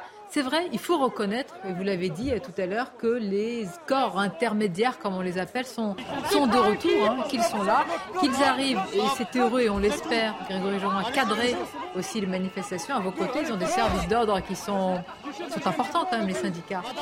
Oui, ils sont, ils sont, ils sont importants. Euh, c'est encore une fois un modèle qui a, qui a fait ses preuves et, euh, euh, qui a bien fonctionné il y a 15 jours avec avec la préfecture de police et avec, euh, avec, euh, avec euh, les collègues engagés sur le dispositif en surveillance. Et, ça a très très bien fonctionné, hein, parce qu'on annonce encore aujourd'hui, malgré tout, 400 Black Blocs présents, présents à Paris. donc le risque qui vient de là. le, danger, c'est qu'ils viennent noyauter le cortège, se fondre dans la masse. Et, et, là, ça va être très compliqué parce que ça complique forcément l'action policière derrière. si on arrive à maintenir ce qui a été fait le 19 janvier, à savoir les maintenir à l'extérieur des cortèges, euh, on peut les traiter euh, correctement euh, et, très vite. Je voudrais qu'on. Oui, Philippe Guibert. Parce que quand il y a des violences, il y a des gens qui n'ont pas envie de venir Évidemment. et prendre des risques. Et puis c'est la lecture politique qui sera faite, c'est-à-dire qui sera responsable de ces violences. Je voudrais qu'on revienne sur les arguments de ce père de famille au micro d'Antoine Estève, Naïma Fadal. On a l'impression. Enfin, quoi que dise le gouvernement, Bon, là, il a presque donné la réponse. La bataille est, perdue au niveau de l'opinion, en tous les cas, pour une grande majorité. Moi, ce qui m'interpelle, en fait, c'est qu'on sent que de toute façon, il y a une, position de rejet. Et j'ai même l'impression que les gens ne l'ont pas compris, vraiment, cette euh, réforme. C'est-à-dire que si vous leur dites, mais qu'est-ce qui impacte réellement, à part la date euh, de départ de deux ans de plus enfin, on, sent bien, on sent bien même qu'il était euh, mal à l'aise. Et par rapport à la personne aussi, à l'infirmière, à un moment, elle a dit, on ne tient pas compte de la pénibilité des, personnes. Et je me suis retournée vers Joseph en lui disant, mais normalement, le gouvernement a parlé de pénibilité. Il me dit, oui, mais c'est tellement flou, n'est-ce pas? À la, fois, c'est flou et à la fois quand c'est pas flou, c'est une espèce d'usine à gaz qu'on va demander aux entreprises de remplir des tableaux, des machins, des trucs, ce qui va pas régler le problème de la pénibilité à, un moment. Mais, vous parliez par corps intermédiaires. Et je crois que quand on veut faire la réforme, il faut passer par les corps intermédiaires. Et quand je dis ça, je dis patronat et syndicats. Et je note que globalement, patronat et syndicats, on arrive à avancer, on arrive à des accords, et quand on gère les retraites, on a plus de 72 milliards de réserves. Qu'on nous donne un peu la main, et ça sera peut-être un peu moins. Parce que là, ce qu'il y a, c'est le déficit de l'État. Dites-nous. Ben, dans le monde du travail, qu'on donne la main, aux, au, corps intermédiaire, employeurs et salariés. On, le démontre sur les retraites. On n'a on pas de déficit, on a 72 milliards de réserves. On met au centre la valeur travail, si on associe le patronat et les syndicats. Est-ce qu'on peut planter le décor? Je salue Florian Tardif qui nous a rejoint. On a aujourd'hui une majorité qui est en proie au doute. On a des députés LR qui ne sont plus sûrs parce qu'ils sont à portée d'engueulade, comme on dit quand ils reviennent de leur circonscription, de voter la réforme des retraites. On a un gouvernement qui ne fait que marteler les mêmes arguments, qui n'infuse pas dans l'opinion publique et une mobilisation euh, qui, euh, qui concentre du monde. C'est un sacré décor. Hein. passe pas. Ah oui. Parce que lorsque l'on fait le compte, c'est-à-dire que pour que la réforme passe à l'Assemblée euh, nationale, pour qu'elle soit adopté, il faut 289 voix. Euh, la majorité, lorsqu'on ajoute les voix des députés Renaissance, Horizon et Modem, on arrive à 249 voix. Si on ajoute celles des Républicains, plus 62 voix, on peut comprendre que le gouvernement pourrait passer, sauf qu'il y a une douzaine de députés de la majorité qui ne souhaitent pas voter le texte et une quinzaine de députés LR au minimum, au minimum, qui ne souhaitent pas également voter ce texte-là. Donc, c'est-à-dire qu'il manquerait plusieurs voix, peut-être une dizaine de voix pour que le gouvernement passe. Il pourrait passer, en revanche, mais avec un passage en force, ce qui crisperait encore plus euh, l'opinion. On voit cette mobilisation importante dans la rue, soit grâce au 49.3, 11e 49.3 pour Elisabeth Borne, imaginez-vous bien, ou euh, via l'article 47-1, donc c'est un petit peu euh, complexe, mais qui accélère les débats à l'Assemblée nationale et qui pourrait permettre au gouvernement, si le Parlement ne vote pas le texte, d'adopter l'ensemble des dispositions. Là, c'est mettre. Euh, là, là, les esprits vont faire plus que s'échauffer. Pas la mobilisation dans la rue mais oui. si, le gouvernement arrive à cela. Mais oui. il, est, vrai que Laurent Fabius a. Je voudrais qu'on parle aussi du dispositif de sécurité. On l'a dit, 11 000 policiers et gendarmes, 4 000 euh, dans la capitale à, Paris. Est-ce qu'il y a une technique, version Laurent Nunez, le préfet euh, de police de, Paris, qui, affirme que pour l'instant, les forces de l'ordre sont à distance? Bon, je ne sais pas s'ils vont pouvoir le rester longtemps s'il y a des tensions. Est-ce que ça marche pour le moment, en tous les cas? Alors, c'est. Euh, ça marche parce que parce que parce qu'encore une fois, il y, a, une vraie osmose entre les services d'ordre des grandes confédérations et, les services de police, qui permet justement d'être moins resserré sur le cortège, euh, parce que c'est un cortège qui est de cette nature-là. Quand on avait des cortèges euh, de gilets jaunes avec de toute façon à l'intérieur justement des éléments ultra qui étaient plus ou moins acceptés euh, suivant, euh, suivant les périodes de, euh, des manifestations. évidemment que la police doit, être, doit être un peu plus resserrée parce qu'on sait que malheureusement les cortèges vont être, vont être difficiles à maîtriser. Là, globalement, le, le, trajet a été posé. Il ne déviera pas sauf incident et délestage. Mais je veux dire, c'est quelque chose qui est, qui est maîtrisé. Donc les forces de l'ordre d'entrée mmh. peuvent se tenir largement à distance parce qu'on sait que le boulot va être fait par les services d'ordre des confédérations. Et c'est une très bonne chose. Quelle peut être l'alternative pour le gouvernement? Euh, je vous regarde tous les deux. D'abord, Florian Tardif. Reculer, c'est un quinquennat qui est terminé. Euh, toucher au totem de 64 ans, c'est se renier. Qu'est-ce qui reste comme Le gouvernement a déjà reculé. On est passé de 65 à 64. Tout le monde l'a pas remarqué. Hein. Sur, euh, et on n'a pas remarqué, effectivement. Malheureusement, c'était un petit peu une stratégie, on l'imagine, de la part du président de la République et de la majorité, d'agiter 65 ans, puis ensuite de présenter une réforme à 64 ans pour dire, entre guillemets, on a consulté euh, les, euh, les partis, euh, les syndicats, et on a estimé qu'effectivement, 65 ans, c'était peut-être un peu trop pour que la population accepte cet effort conséquent. Donc non, il ne reculera pas sur 64 ans. Après, on l'a vu lors des grèves et des mouvements de, de protestation contre des réformes passées, que ça peut être compliqué si euh, l'opinion soutient le mouvement euh, qui a lieu en ce moment dans, le pays. C'est le cas actuellement. Donc passer, comme je le présentais tout à l'heure, euh, en passage en force, c'est compliqué. C'est-à-dire que Emmanuel Macron, si effectivement il souhaite passer sa réforme, ce qu'il veut en l'état, puisque ne pas passer cette réforme des retraites, c'est finalement effectuer un quinquennat pour rien, puisque on imagine mal comment il pourra réformer le pays avec une majorité relative, avec une opinion qui lui est défavorable. Donc oui, euh, c'est un schéma complexe. Il y a une autre option qui monte de plus en plus, c'est celle de la dissolution. C'est-à-dire. Euh, Alors attention, puisque c'est souvent agité en interne par des conseillers pour faire peur en, général à la majorité pour resserrer les rangs et éviter ce que j'expliquais tout à l'heure, c'est-à-dire des députés fraudeurs.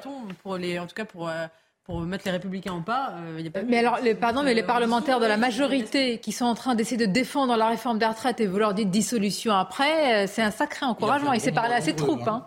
Le président. c'est de parler aux Républicains qui, quand même, s'il y a une dissolution. Ah oui, ça, c'est, ah oui, ça, c'est, ils sont étriés. Les députés qui leur restent partiraient. les premiers perdants seraient les LR et la majorité. Les LR et la majorité. mais Emmanuel Macron peut très bien dire bah, écoutez, vous ne voulez pas de moi, vous ne voulez pas de mes réformes, débrouillez-vous, mettez Marine Le Pen Première ministre, vous allez voir ce que vous allez voir, et après peut-être que vous me regretterez. Philippe, à la sortie de cette journée, c'est ce qui se dit. à la fin, à la fin de cette journée, il y aura probablement plus de monde. En tout cas, ça en prend la direction que le 19 janvier. Paris réussit pour les syndicats. Mm. S'il n'y a pas, il faut l'espérer quand même, pas de casse, pas de violence. Paris réussit aussi pour les Français qui seront descendus dans, dans la rue.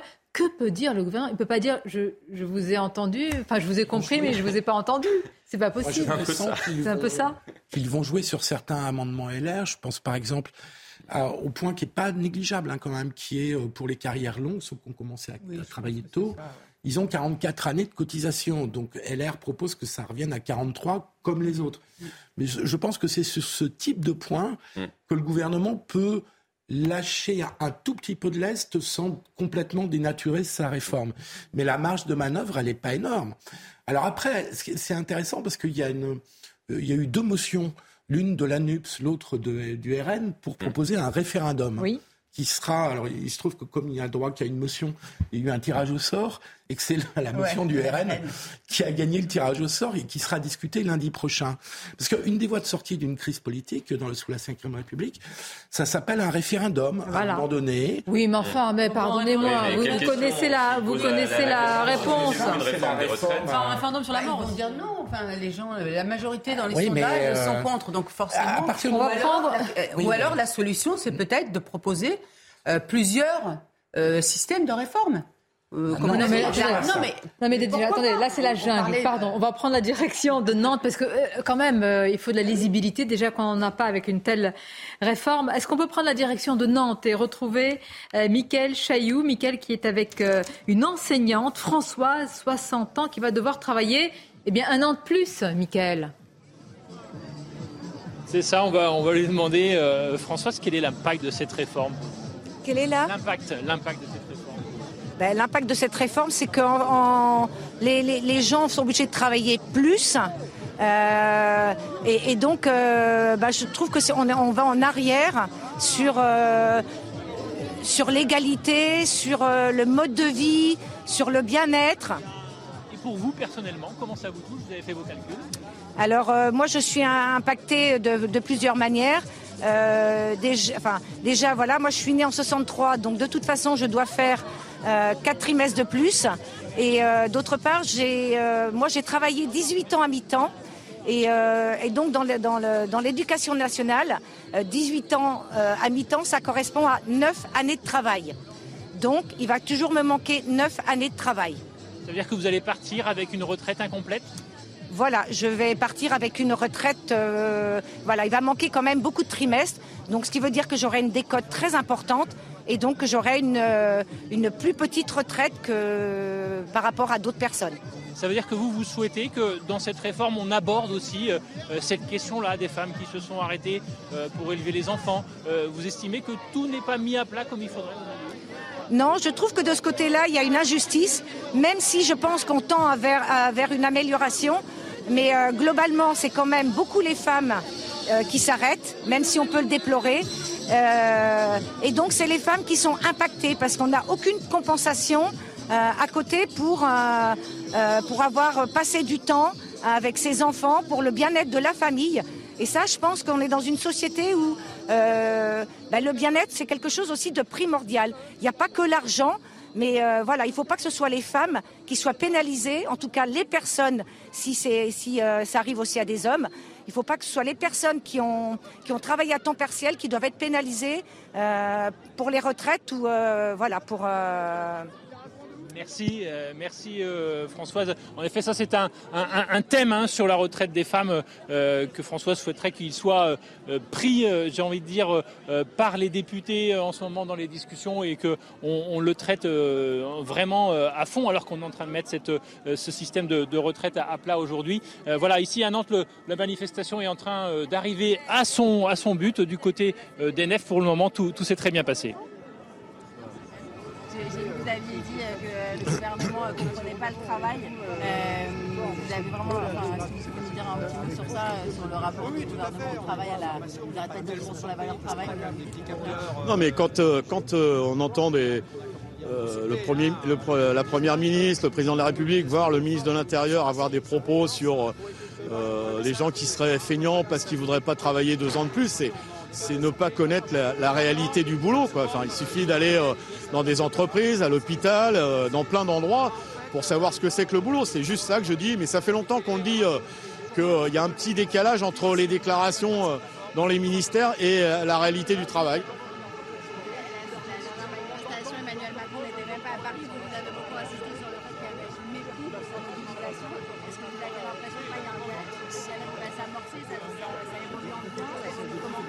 Écoutez, je suis désolé, mais il est toujours pas à Paris, il est en Hollande aujourd'hui. Ça doit être. Je pense qu'il a un agenda qui fait qu'il est jamais en France euh, quand il y a des mobilisations interprofessionnelles. C'est un constat que je fais. Euh, c'est peut-être pour ça qu'il a du mal à, voir la réalité des mobilisations. J'espère qu'on lui fait des comptes rendus et qu'il regarde, euh, qu'il lit les dépêches AFP, qu'il regarde la télé et l'AFP.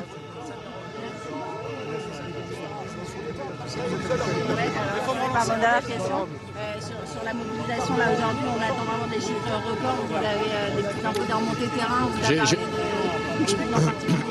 J'en ai pas encore euh, suffisamment, mais euh, dans, dans, tous les retours que j'ai de, de, villes moyennes, c'est plus que le 19. j'ai, j'ai pas les exemples en tête, mais je vais sortir mon petit papier.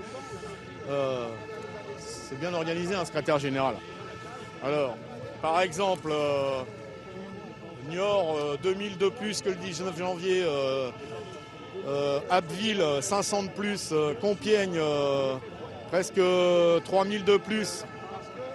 voilà quelques exemples. Puis, puis, des villes où il n'y avait rien eu le 19, où il y a des mobilisations. Donc oui, il y a, du monde qui est, mobilisé. Et comme je le disais, ce qui est intéressant, c'est qu'effectivement, il y a des gens qui sont plus là parce que deux jours de grève dans le même mois, ça coûte cher. Mais malgré qu'il y en a qui ne sont pas là le 19, qui nous l'avaient dit d'ailleurs, qui ne pouvaient pas faire deux jours dans le même mois, bah, on est plus nombreux. Ça veut dire qu'il y a d'autres qui n'étaient pas là le 19 qui sont là aujourd'hui.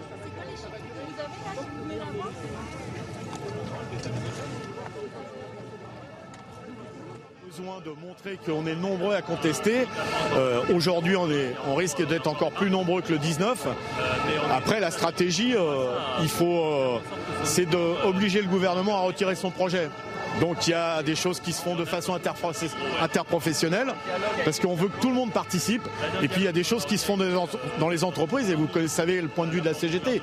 Il faut augmenter euh, les grèves dans les entreprises et ça se décide aujourd'hui. Euh, et il y a déjà des choses, vous le savez, programmées pour la semaine prochaine. Est-ce qu'aujourd'hui la clé pour obtenir vos retraits, c'est le doute est en train de mettre dans, une partie de la majorité à l'Assemblée chez les députés?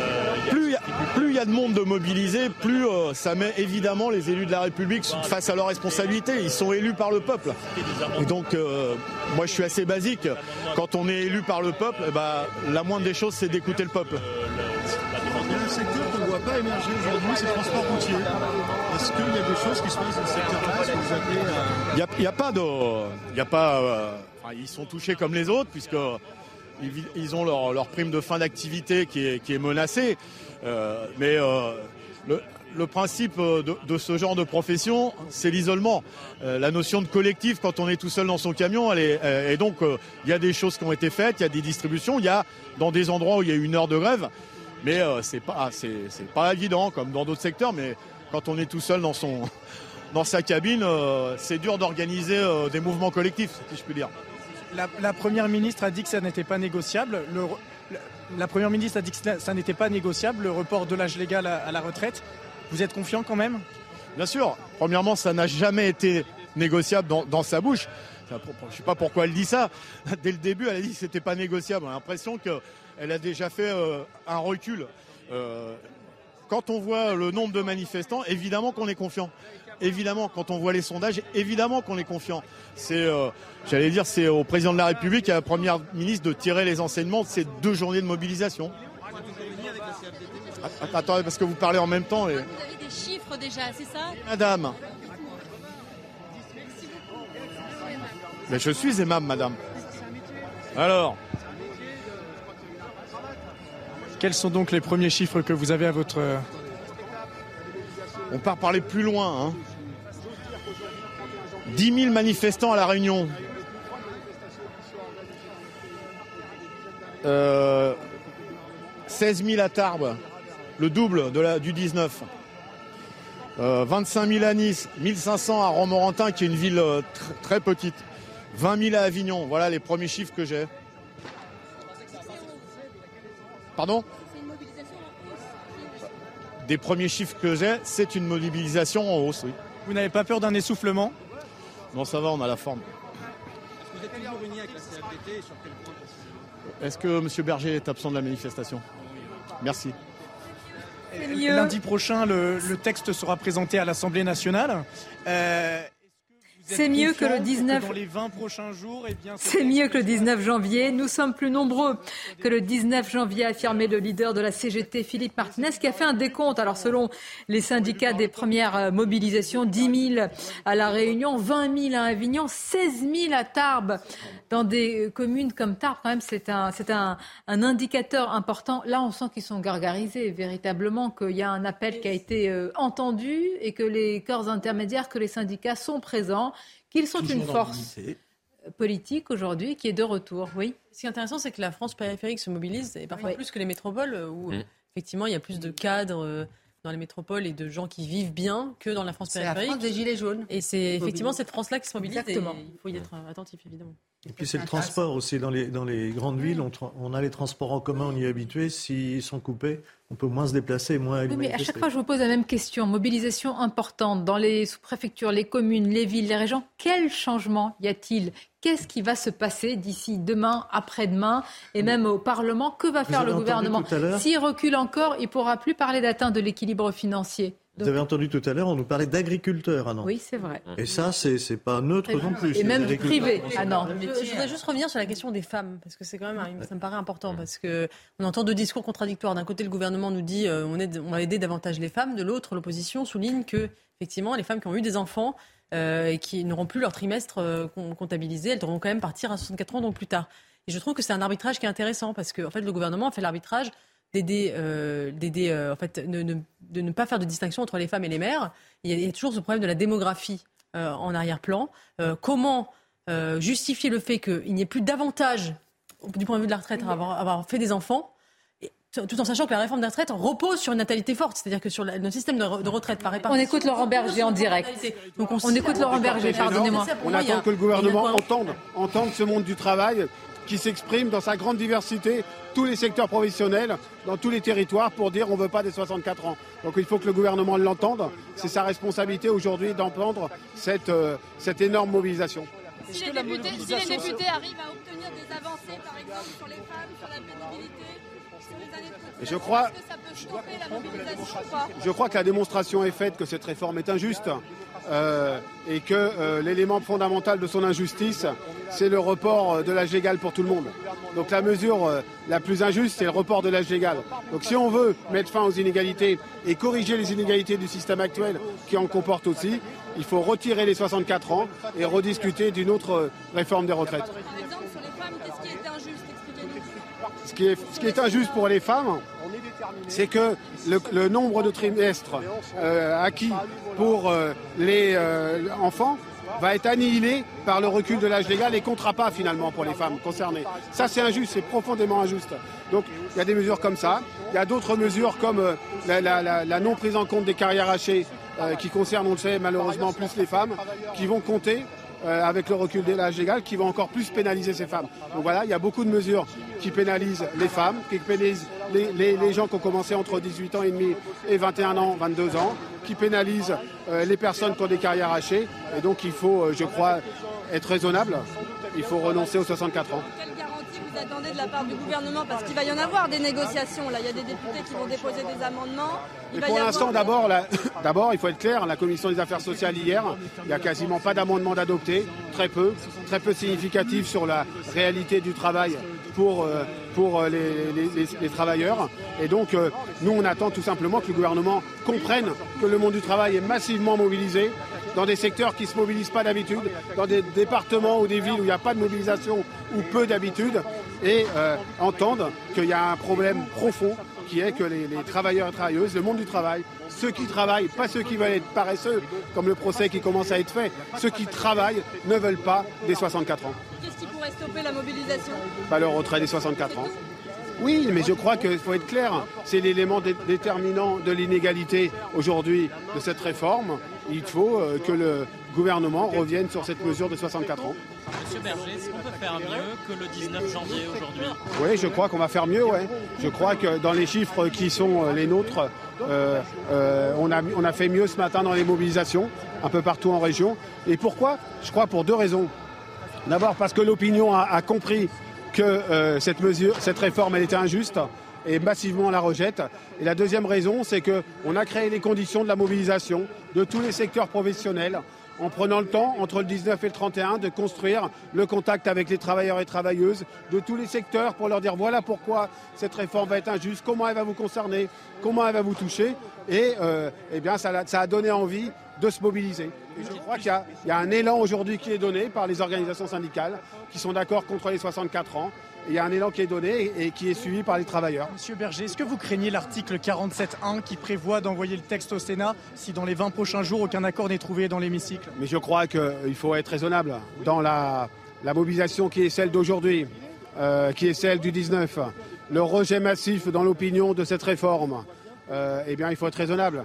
Il faut que c'est impossible qu'il n'y ait pas un vote à l'Assemblée nationale euh, à un moment donné euh, et, que cette réforme euh, soit finalement adoptée par, par cet article 47.1 qui certes n'est pas antidémocratique puisqu'il est prévu dans la Constitution, mais quand même sur un sujet aussi fondamental qu'une réforme des retraites, est quand même euh, un, véhicule très particulier. On va arriver pas très loin de l'Assemblée nationale tout à l'heure, on sera pas très loin aux Invalides. Qu'est-ce que vous avez envie de dire aux députés D'abord, on les rencontre beaucoup, on leur dit déjà, on leur dit que cette réforme elle est injuste, on leur dit euh, aussi, moi je leur dis aujourd'hui, regardez dans votre circonscription, regardez les chiffres de mobilisation dans votre circonscription, interrogez-vous si euh, les salariés de tel et tel secteur professionnel qui est important, là où vous avez été élu, sont mobilisés. La réponse est oui. C'est clair, on le sait déjà. Il y a des endroits, on a eu des chiffres ce matin, où il y a des taux de mobilisation qui sont incroyables dans des villes très moyennes, au sens euh, très petites. Quoi. Et donc, euh, il, faut, il faut que les parlementaires soient raisonnables et n'aillent pas contre l'opinion de leurs électeurs. Vous vous réjouissez qu'une trentaine de députés macronistes et républicains se disent prêts à voter contre en l'état? Vous vous réjouissez de cela? Mais moi, je m'adresse à tous les parlementaires. Voilà, Laurent Berger qui affirme que eh bien c'est mieux aujourd'hui, c'est mieux en cette journée de mobilisation que la fois dernière, qui parle aussi des Français qui n'ont pas l'habitude de manifester, qui sont descendus dans la rue. Ça, on va en parler, c'est très très important avec différents acteurs, différents métiers, différentes classes sociales, d'âge aussi. Une courte pause et on se retrouve.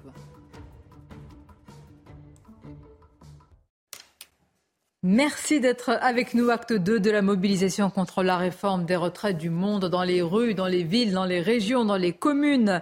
Euh, ce sont des chiffres pour l'instant euh, des syndicats, mais d'ores et déjà, la mobilisation est conséquente. Selon Laurent Berger et Philippe Martinez, elle devrait même être plus importante que lors de la première journée de mobilisation le 19 janvier. On a fait le tour tout à l'heure, Nantes, Bordeaux, Montpellier. On va maintenant suivre le départ, hein, très probablement dans quelques instants, ou peut-être déjà parti à Paris, les cortèges. Nous sommes avec Adrien euh, Spiteri. Adrien, place d'Italie. Déjà, d'ores et déjà, peut-être les cortèges se préparent à, s'élancer Le cortège s'élancera dans une vingtaine de minutes. Hein. Le départ est prévu à 14h. Et vous le voyez hein, sur ces images de Jules Bedeau, il y a de plus en plus de monde hein, ici sur cette euh, place d'Italie. Des syndicats massivement euh, présents. Et puis des étudiants et puis euh, des euh, travailleurs également, euh, comme Rachid. Rachid est un soignant, il tenait à être présent aujourd'hui. Bonjour Rachid, pourquoi est-ce que vous vous mobilisez aujourd'hui contre la réforme des retraites? Je suis mobilisé aujourd'hui contre la réforme des retraites parce que je pense qu'elle n'est pas vitale. certains politiques, le corps aussi, a dit que ce n'était pas urgent. Et dans les autres troubles dans lesquels la France vit, je pense qu'on a besoin de bienveillance. Donc euh, remettre de l'attention, je trouve que c'est inutile. Et vous me disiez tout à l'heure que votre métier de soignant, il est compliqué au quotidien et que pour vous, le, report de l'âge légal à 64 ans était tout simplement impossible était euh, très compliqué puisque euh, on supprime de plus en plus de postes dans la fonction publique, notamment à l'hôpital. Euh, par exemple, dans certains services, on était cinq, on se retrouve à deux à s'occuper de gens qui sont malades, douloureux, euh, âgés. Notamment, on voit aujourd'hui que dans les urgences, au niveau des EHPAD, euh, les projecteurs sont mis. On voit bien la carence qu'il y a en ce moment. Et si on recule l'âge de la retraite, est-ce qu'on va pouvoir avoir la force de s'occuper de ces gens-là? Enfin, combien de personnes vous attendez aujourd'hui pour montrer que ce mouvement peut peser face au gouvernement? On attend un maximum de monde en fait, parce que on voit bien que ceux qui prennent les décisions et qui nous demandent de travailler beaucoup plus longtemps, ces gens-là ne connaissent rien des métiers pénibles parce qu'ils n'y ont jamais été travaillés. Donc euh, un maximum de gens pour faire bouger euh, là-haut.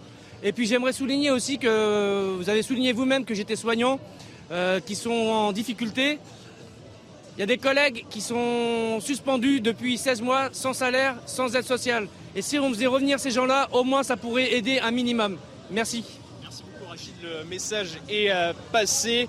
Vous le voyez, hein, donc des manifestants déterminés aujourd'hui à, se faire entendre, alors que 80 000 à 100 000 personnes sont euh, attendues dans les rues euh, de la capitale. Le cortège s'y lancera dans une vingtaine de minutes, donc ici à Paris. Effectivement, on entend cette détermination à votre micro, Adrien. Est-ce que, Florian Tardif, on peut mettre en avant, en tous les cas, montrer l'évolution des arguments de l'exécutif sur cette réforme des retraites? C'est assez intéressant de voir justement l'évolution des éléments de langage, comme on les appelle, qui sont distillés comme cela euh, lorsque un ministre ou un député euh, prend la parole sur cette réforme des retraites. Quelques jours avant euh, la présentation par Elisabeth Borne de la réforme des retraites, on nous parlait de réforme de justice, d'équilibre et de progrès. C'était le triptyque qui était avancé par Elisabeth Borne et ses équipes. Ce triptyque, il a été remplacé, je l'ai noté, par indispensable, dur, adapté. On a totalement changé, vous avez compris, les éléments de langage, tout simplement parce qu'on a compris qu'au sein de la population française, lorsqu'on vantait une réforme euh, dite euh, juste, de progrès euh, social, qui permettait également à la marge de, combler les déficits, les Français ont très bien compris que c'était une réforme finalement assez dure, notamment on en a parlé tout à l'heure pour, pour les femmes, pour certaines mm. personnes. C'est pour cela que maintenant on fait preuve entre guillemets, de transparence en parlant de réformes indispensables, Et regardez parfois adaptées. Cette image, euh, cette image de, la gauche, hein, vous voyez Fabien Roussel, Anne Hidalgo, Olivier Faure, et avec le bonnet vert, c'est la nouvelle chef des Verts, justement, Marine, euh, Tondelier. Alors, euh, on a l'impression qu'il y a une unanimité euh, comme ça, en tout cas sur ce sujet. Oui, hein, souvent on avait dit que Fabien Roussel euh, n'était pas vraiment aligné sur les positions de la NUPES. Sur ce sujet. Bah, c'est le seul sujet qui les rassemble. Si on regarde le nucléaire, ils sont divisés. Si on regarde euh, les, sujets régaliens, sécurité, immigration, ils sont divisés. Si on regarde y compris la manière dont on dépense ou qu'on euh, demande à certaines personnes, par exemple les, milliardaires, on, a eu un, débat sur, sur cela, euh, notamment à gauche, de, faire des efforts. Ils sont également euh, divisés. Ou si vous interrogez Marine Tondelier, vous n'aurez pas également la, même réponse chez, chez Fabien Roussel. le seul sujet qui les rassemble aujourd'hui, c'est la réforme des retraites, et d'où cette, cette image. Ce qui est intéressant, c'est qu'ils sont unis finalement dans la protection d'un acquis social du passé. Mmh. Ils sont divisés sur euh, qu'est-ce qu'on peut proposer comme projet d'avenir en Français. Et c'est là où c'est le paradoxe, à mon avis, l'essoufflement euh, de la gauche. C'est-à-dire qu'effectivement, ils, ils protègent un, acquis social du passé, mais est-ce qu'ils ont des, alternatives à proposer, un projet véritablement ah Bah oui, ils l'ont proposé dans la campagne, euh, la campagne présidentielle, mais on peut ne pas y adhérer sur les retraites. Je trouve qu'il n'y a pas beaucoup d'idées nouvelles. En tout ah oui, ça, je suis d'accord. Ça, mais mais, euh, mais c'est pour ça d'ailleurs, c'est pour ça d'ailleurs que c'était absolument absurde. ah bah il y a le droit à la paresse de Sandrine Rousseau. Cette réforme, c'est le progrès. C'est absurde de dire ça. C'est évidemment pas le progrès. C'est comme dire la guerre, c'est la paix. C'est évidemment un recul par rapport à un acquis social. La question, c'est qu'il fallait avoir dès il fallait dès le départ avoir un discours de vérité en disant nous allons, dans le contexte actuel, nous ne pouvons plus financer ce système, nous allons vous demander des efforts. Dans le contexte discours de, crise multiple, vous voulez demander du sang et des larmes en tout cas, j'aimerais qu'il y ait un discours de vérité. pas, c'est sûr que si vous promettez, vous dites aux gens, ça va être une réforme de justice et de progrès, et qu'ils se rendent compte véritablement qu'en effet, il va y avoir des perdants partout dans cette réforme. Grégory Joron, vous l'aurez entendu si c'était présenté ainsi non, je, je, pense que c'est, on, pose, on, se posera peut-être moins la question de savoir si le pays est réformable ou pas. Déjà, si euh, la méthode est, louable et transparente, euh, ça, évite d'avoir euh, justement pas un malentendu, mais justement l'impression de se faire, de se faire rouler. Parce qu'en effet, quand on voit les trois premiers euh, éléments de langage et ce qui suit mmh. après, euh, globalement, je pense que les Français, quand même, il ne faut pas prendre les gens pour euh, des idiots non plus. Hein. Mmh. je crois que c'est des gens responsables, ils travaillent justement, ils mènent leur vie et ils n'ont pas envie qu'on leur raconte n'importe quoi. Bah, ils travaillent justement, j'entendais. Voilà. Et j'aimerais juste un petit mot sur, en effet, on, voit qu'il y, a des politiques qui sont dans la manifestation. Je veux juste aussi un peu différencier les choses parce qu'ils ils se servent aussi de ces manifestations pour être présents. Je rappelle qu'il y a eu un appel à manifester samedi justement par un camp politique mmh. qui n'a pas réuni grand monde. Hein. Euh, ou en tout cas qui a été une mobilisation bien moins importante que, ne l'est aujourd'hui celle à l'appel euh, des syndicats. Donc c'est bien l'expression. C'est pas l'appel de la gauche que les Français et pas l'appel de la gauche parce que euh, c'est voilà, je dis pas que c'est gênant. moi j'ai organisé, organisé des, des, Mm. Pardon On le reprocherait s'il n'y était pas. Euh, je, non, je ne sais pas, on ne leur demande rien. Nous, c'est un appel confédéral. J'ai organisé des manifestations pour les policiers. Il y a des élus qui sont venus. Je leur disais simplement de se mettre à la fin du cortège et que ce n'était pas leur manifestation. La précision est bien je pense que les messages doivent être très précis dans, euh, ces cas-là. Anne Hidalgo, Anne Hidalgo, maire de Paris, avec euh, certaines mairies, je crois une centaine ou un peu plus mm. de mairies, peut-être qu'on va voir euh, la liste tout à l'heure, qui ont fermé leurs portes, à l'appel d'ailleurs lancé par Fabien Roussel. La question se pose parce que Anne Hidalgo en tant que politique, oui, mais la mairie de Paris pour une rupture de, ah, la continuité des services publics Je suis tout à fait choqué par ce genre de, choses. Hmm. Parce que euh, qu'elle prenne une position euh, à titre personnel, en tant que membre du PS, c'est une chose. Vouloir obliger, enfin fermer une mairie, c'est un acte qui va à l'encontre de la liberté des uns et des autres. Je serai dans la rue dès qu'on aura terminé, j'irai manifester. Mais on va pas me, si on voulait m'obliger à la manifester, alors surtout j'irai pas. Et la euh, question de la c'est quand même. Euh, ah, je vous reconnais bien. Et de la neutralité du service public. ça, ça n'a pas été mis Justement, euh, Anne Hidalgo a été assez habile pour laisser ouvert les services d'état civil. Et donc elle se mm. couvre juridiquement. elle se couvre juridiquement en disant qu'il y a une continuité du service public fondamental ce qui est plus habile mm. que de fermer complètement la mairie. C'est d'une hypocrisie totale, puisque la mairie est fermée, mais elle est fermée au public, puisque, bien évidemment, les fonctionnaires peuvent tout de même travailler aujourd'hui. La fermeture de la mairie ne va pas gêner grand monde. Bordeaux, Bordeaux, euh, je ne sais pas ce qu'il en est pour la mairie, je ne crois pas, mais direction Bordeaux, Antoine Estève. Antoine, vous n'avez pas encore les chiffres de la mobilisation, mais c'est un indicateur, c'est la longueur du cortège. Alors, et si j'en crois euh, vos chiffres, hein, ce sont des kilomètres. Oui, effectivement, je suis avec euh, Jérôme Rampenou. Vous découvrez ces images en direct. Alors, pour vous expliquer, là, en face de nous, vous avez la cathédrale derrière là-bas, avec la Vierge en haut du, clocher. Et sur la gauche de l'image, vous avez eh bien, la place Gambetta tout au fond là-bas. Et en fait, avec Jérôme, on attend ici depuis une bonne demi-heure. Le cortège n'est toujours pas passé. Donc, on a calculé environ 3 km et demi euh, de longueur de cortège. Alors, d'après les policiers euh, avec qui nous sommes en, relation en ce moment pour avoir des chiffres, eh bien, il s'agirait d'un cortège deux fois plus long que lors de la dernière mobilisation. En revanche, on ne se hasarde pas à donner de chiffres pour le moment parce que du côté des syndicats, évidemment, euh, ce sont des chiffres très largement grossis hein, qu'on entend. Je ne vais pas vous les citer, mais c'est euh, vraiment très très important. Et du côté de la police, on nous dit entre 10 et 15 000 personnes pour l'instant, ce qui, euh, là, d'après nos constatations à nous en tout cas, serait très largement en deçà de la masse, la foule observée en ce moment. Merci à vous, Antoine Estève. Voilà ces images depuis Bordeaux. Euh, il y a eu aussi tout à l'heure la prise de parole, on a entendu CGT et CFDT. On a, c'est important ce qui a été dit. D'abord, il a dit que les Français qui sont là ne sont pas ceux qui manifestent d'habitude. Il salue aussi le succès de cette mobilisation. Il est ferme, hein, Laurent Berger, hein, dont on avait dit. Euh, oui. Je pense que c'est un point essentiel dans la bataille de l'opinion et la bataille de la mobilisation. Habituellement, la CFDT était toujours un interlocuteur des différents pouvoirs, des différents gouvernements dans les réformes des retraites. C'est la première. En 2019, Laurent Berger n'était pas dans les manifestations. Mmh. Euh, il essayait de continuer à discuter parce qu'il était favorable à la retraite par points. Là, c'est la première fois qu'on a un front uni de l'ensemble des syndicats avec en particulier la CFDT, qui est quand même le premier syndicat de France. On parle beaucoup de la CGT à juste titre, mais enfin, le premier syndicat en, résultats électoraux, en, nombre d'adhérents, c'est quand même la CFDT. Et donc, quand la CFDT se mobilise, ça a deux conséquences. D'abord, il y a plus de monde dans les cortèges. Je pense que ça joue son rôle dans le fait qu'on a une mobilisation qui est importante et peut-être plus importante aujourd'hui qu'il y a dix jours. Et puis deuxièmement, pour les Français qui regardent euh, à la télévision le jeu politique, politico-syndical se faire, habituellement il y en a un qui est pour un compromis, c'est Laurent Berger. Là, il n'est pas du tout pour un compromis.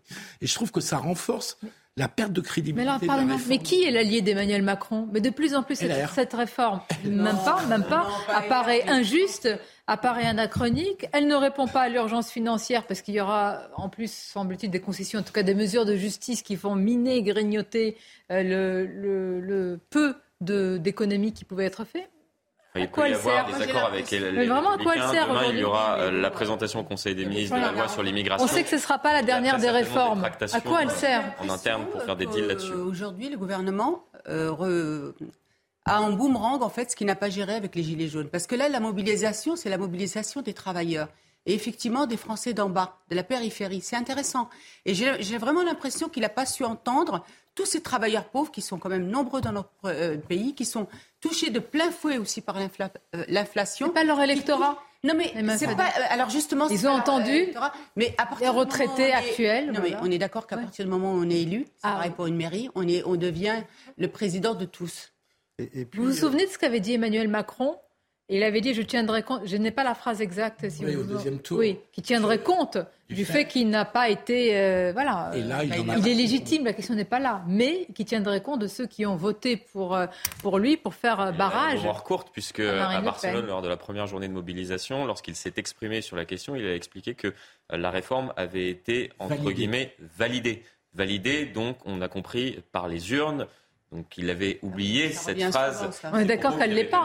Est-ce que, vous estimez qu'elle a été validée par les urnes Après, elle a été présentée. Il est vrai lors de la campagne présidentielle, c'est-à-dire que Emmanuel Macron n'a jamais caché aux Français son ambition de réformer le système des retraites et de passer, de décaler l'âge légal de départ à la retraite de 62 à 64 ans. Ça, c'est vrai sur ce point. Elle sera validée du point de vue strictement légal si elle est votée par le Parlement. Ça, c'est sûr, évidemment. Et donc, s'il se trouve une majorité pour la voter, et donc s'il y a des républicains qui la votent. Mais pour les républicains, par exemple, quand on voit euh, la prise de position de la manif pour tous, qui est une partie pour les républicains, euh, moi je m'inquiéterais pour les républicains, parce que ce que Génie Bastier a bien noté, c'est les mères de famille notamment qui ont élevé des enfants, les mères de familles nombreuses, etc., c'est très mauvais pour elles. Donc ça, c'est une partie non négligeable de l'électorat républicain qui va appeler ses députés pour leur dire, les petits gars, euh, euh, euh, faites attention. C'est là où la donne a changé, c'est que les, les, députés LR qui ont survécu finalement euh, en, 2022 ont été élus par un électorat qui est très différent de, leur électorat d'avant, puisque c'est un électorat provincial.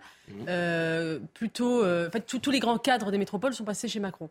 Et donc le, maintenant, l'électorat LR n'est plus un électorat finalement si libéral que ça, si, si pro-cadre, etc. Et, en fait, c'est un électorat assez différent de celui d'Emmanuel Macron. Et ils en ont conscience, les députés LR. C'est pour ça font remonter énormément de, de, ils essaient d'atténuer la réforme dans le sens, euh, dans un sens on va dire plus de gauche, plus social, euh, mais ils sont quand même pris dans un piège dans le sens où c'est en contradiction totale avec les programmes de LR des dix dernières années euh, et notamment celui de Valérie Pécresse à la présidentielle. Donc ils sont dans un, dans un piège absolu.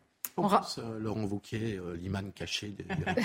on rappelle, on rappelle la longueur. je pense qu'il se, il se, dit qu'il n'a pas grand-chose à gagner à aller au casse Les stratégies des uns des autres, mais cela vise, j'allais dire 2027. Restons déjà sur 2023. Aujourd'hui, d'Emmanuel Macron et de la majorité, c'est d'avoir présenté la réforme avec cet âge légal de départ à la retraite qui passerait de 62 à 64 ans. S'ils avaient présenté la réforme en disant de leur euh, réforme, que euh, lors de la présentation du corps, le dernier rapport du Conseil d'orientation des retraites, le système est grosso modo à l'équilibre, mais d'année en année, le niveau de vie relatif des retraités ne fait que baisser. Et que si on veut continuer à avoir des retraités qui ont un niveau de vie euh, convenable, entre guillemets, il va falloir réformer le système. C'est-à-dire que c'était une mesure en faveur du pouvoir d'achat des retraités. La manière dont présentait la réforme, elle était euh, de le faire ainsi. C'est-à-dire que nous devons préserver le pouvoir d'achat des retraités. Et ça, l'ensemble de la population aurait pu comprendre cela, y compris faire des efforts pour aider justement les retraités de demain. Alors, on a un peu.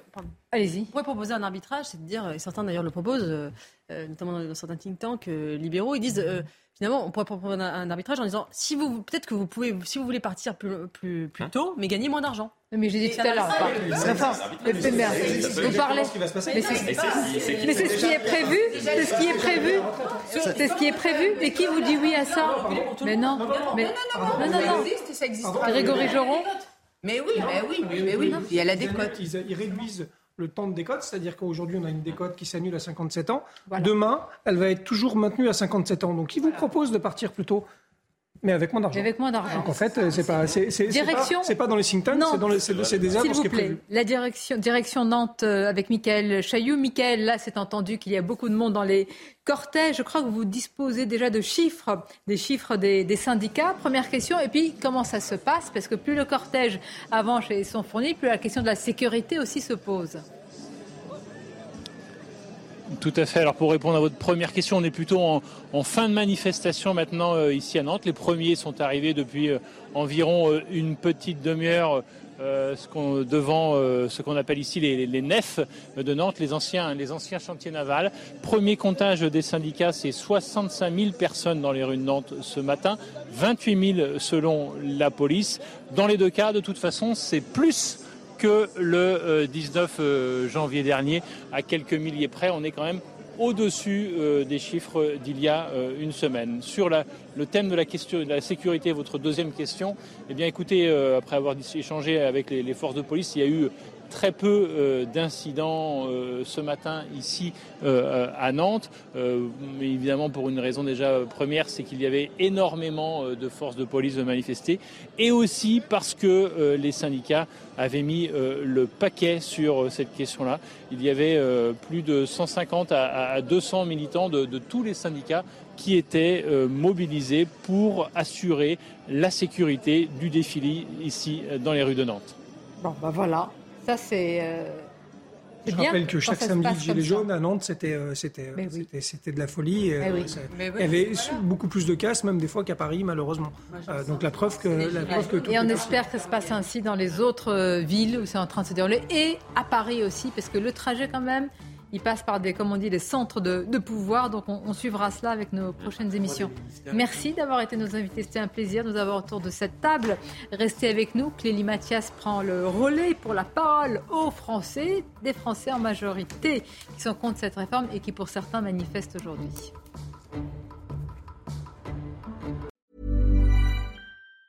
Planning for your next trip? Elevate your travel style with Quince. Quince has all the jet setting essentials you'll want for your next getaway, like European linen, premium luggage options, buttery soft Italian leather bags, and so much more. And is all priced at 50 to 80% less than similar brands. Plus, Quince only works with factories that use safe and ethical manufacturing practices. Pack your bags with high-quality essentials you'll be wearing for vacations to come with Quince. Go to quince.com slash pack for free shipping and 365-day returns.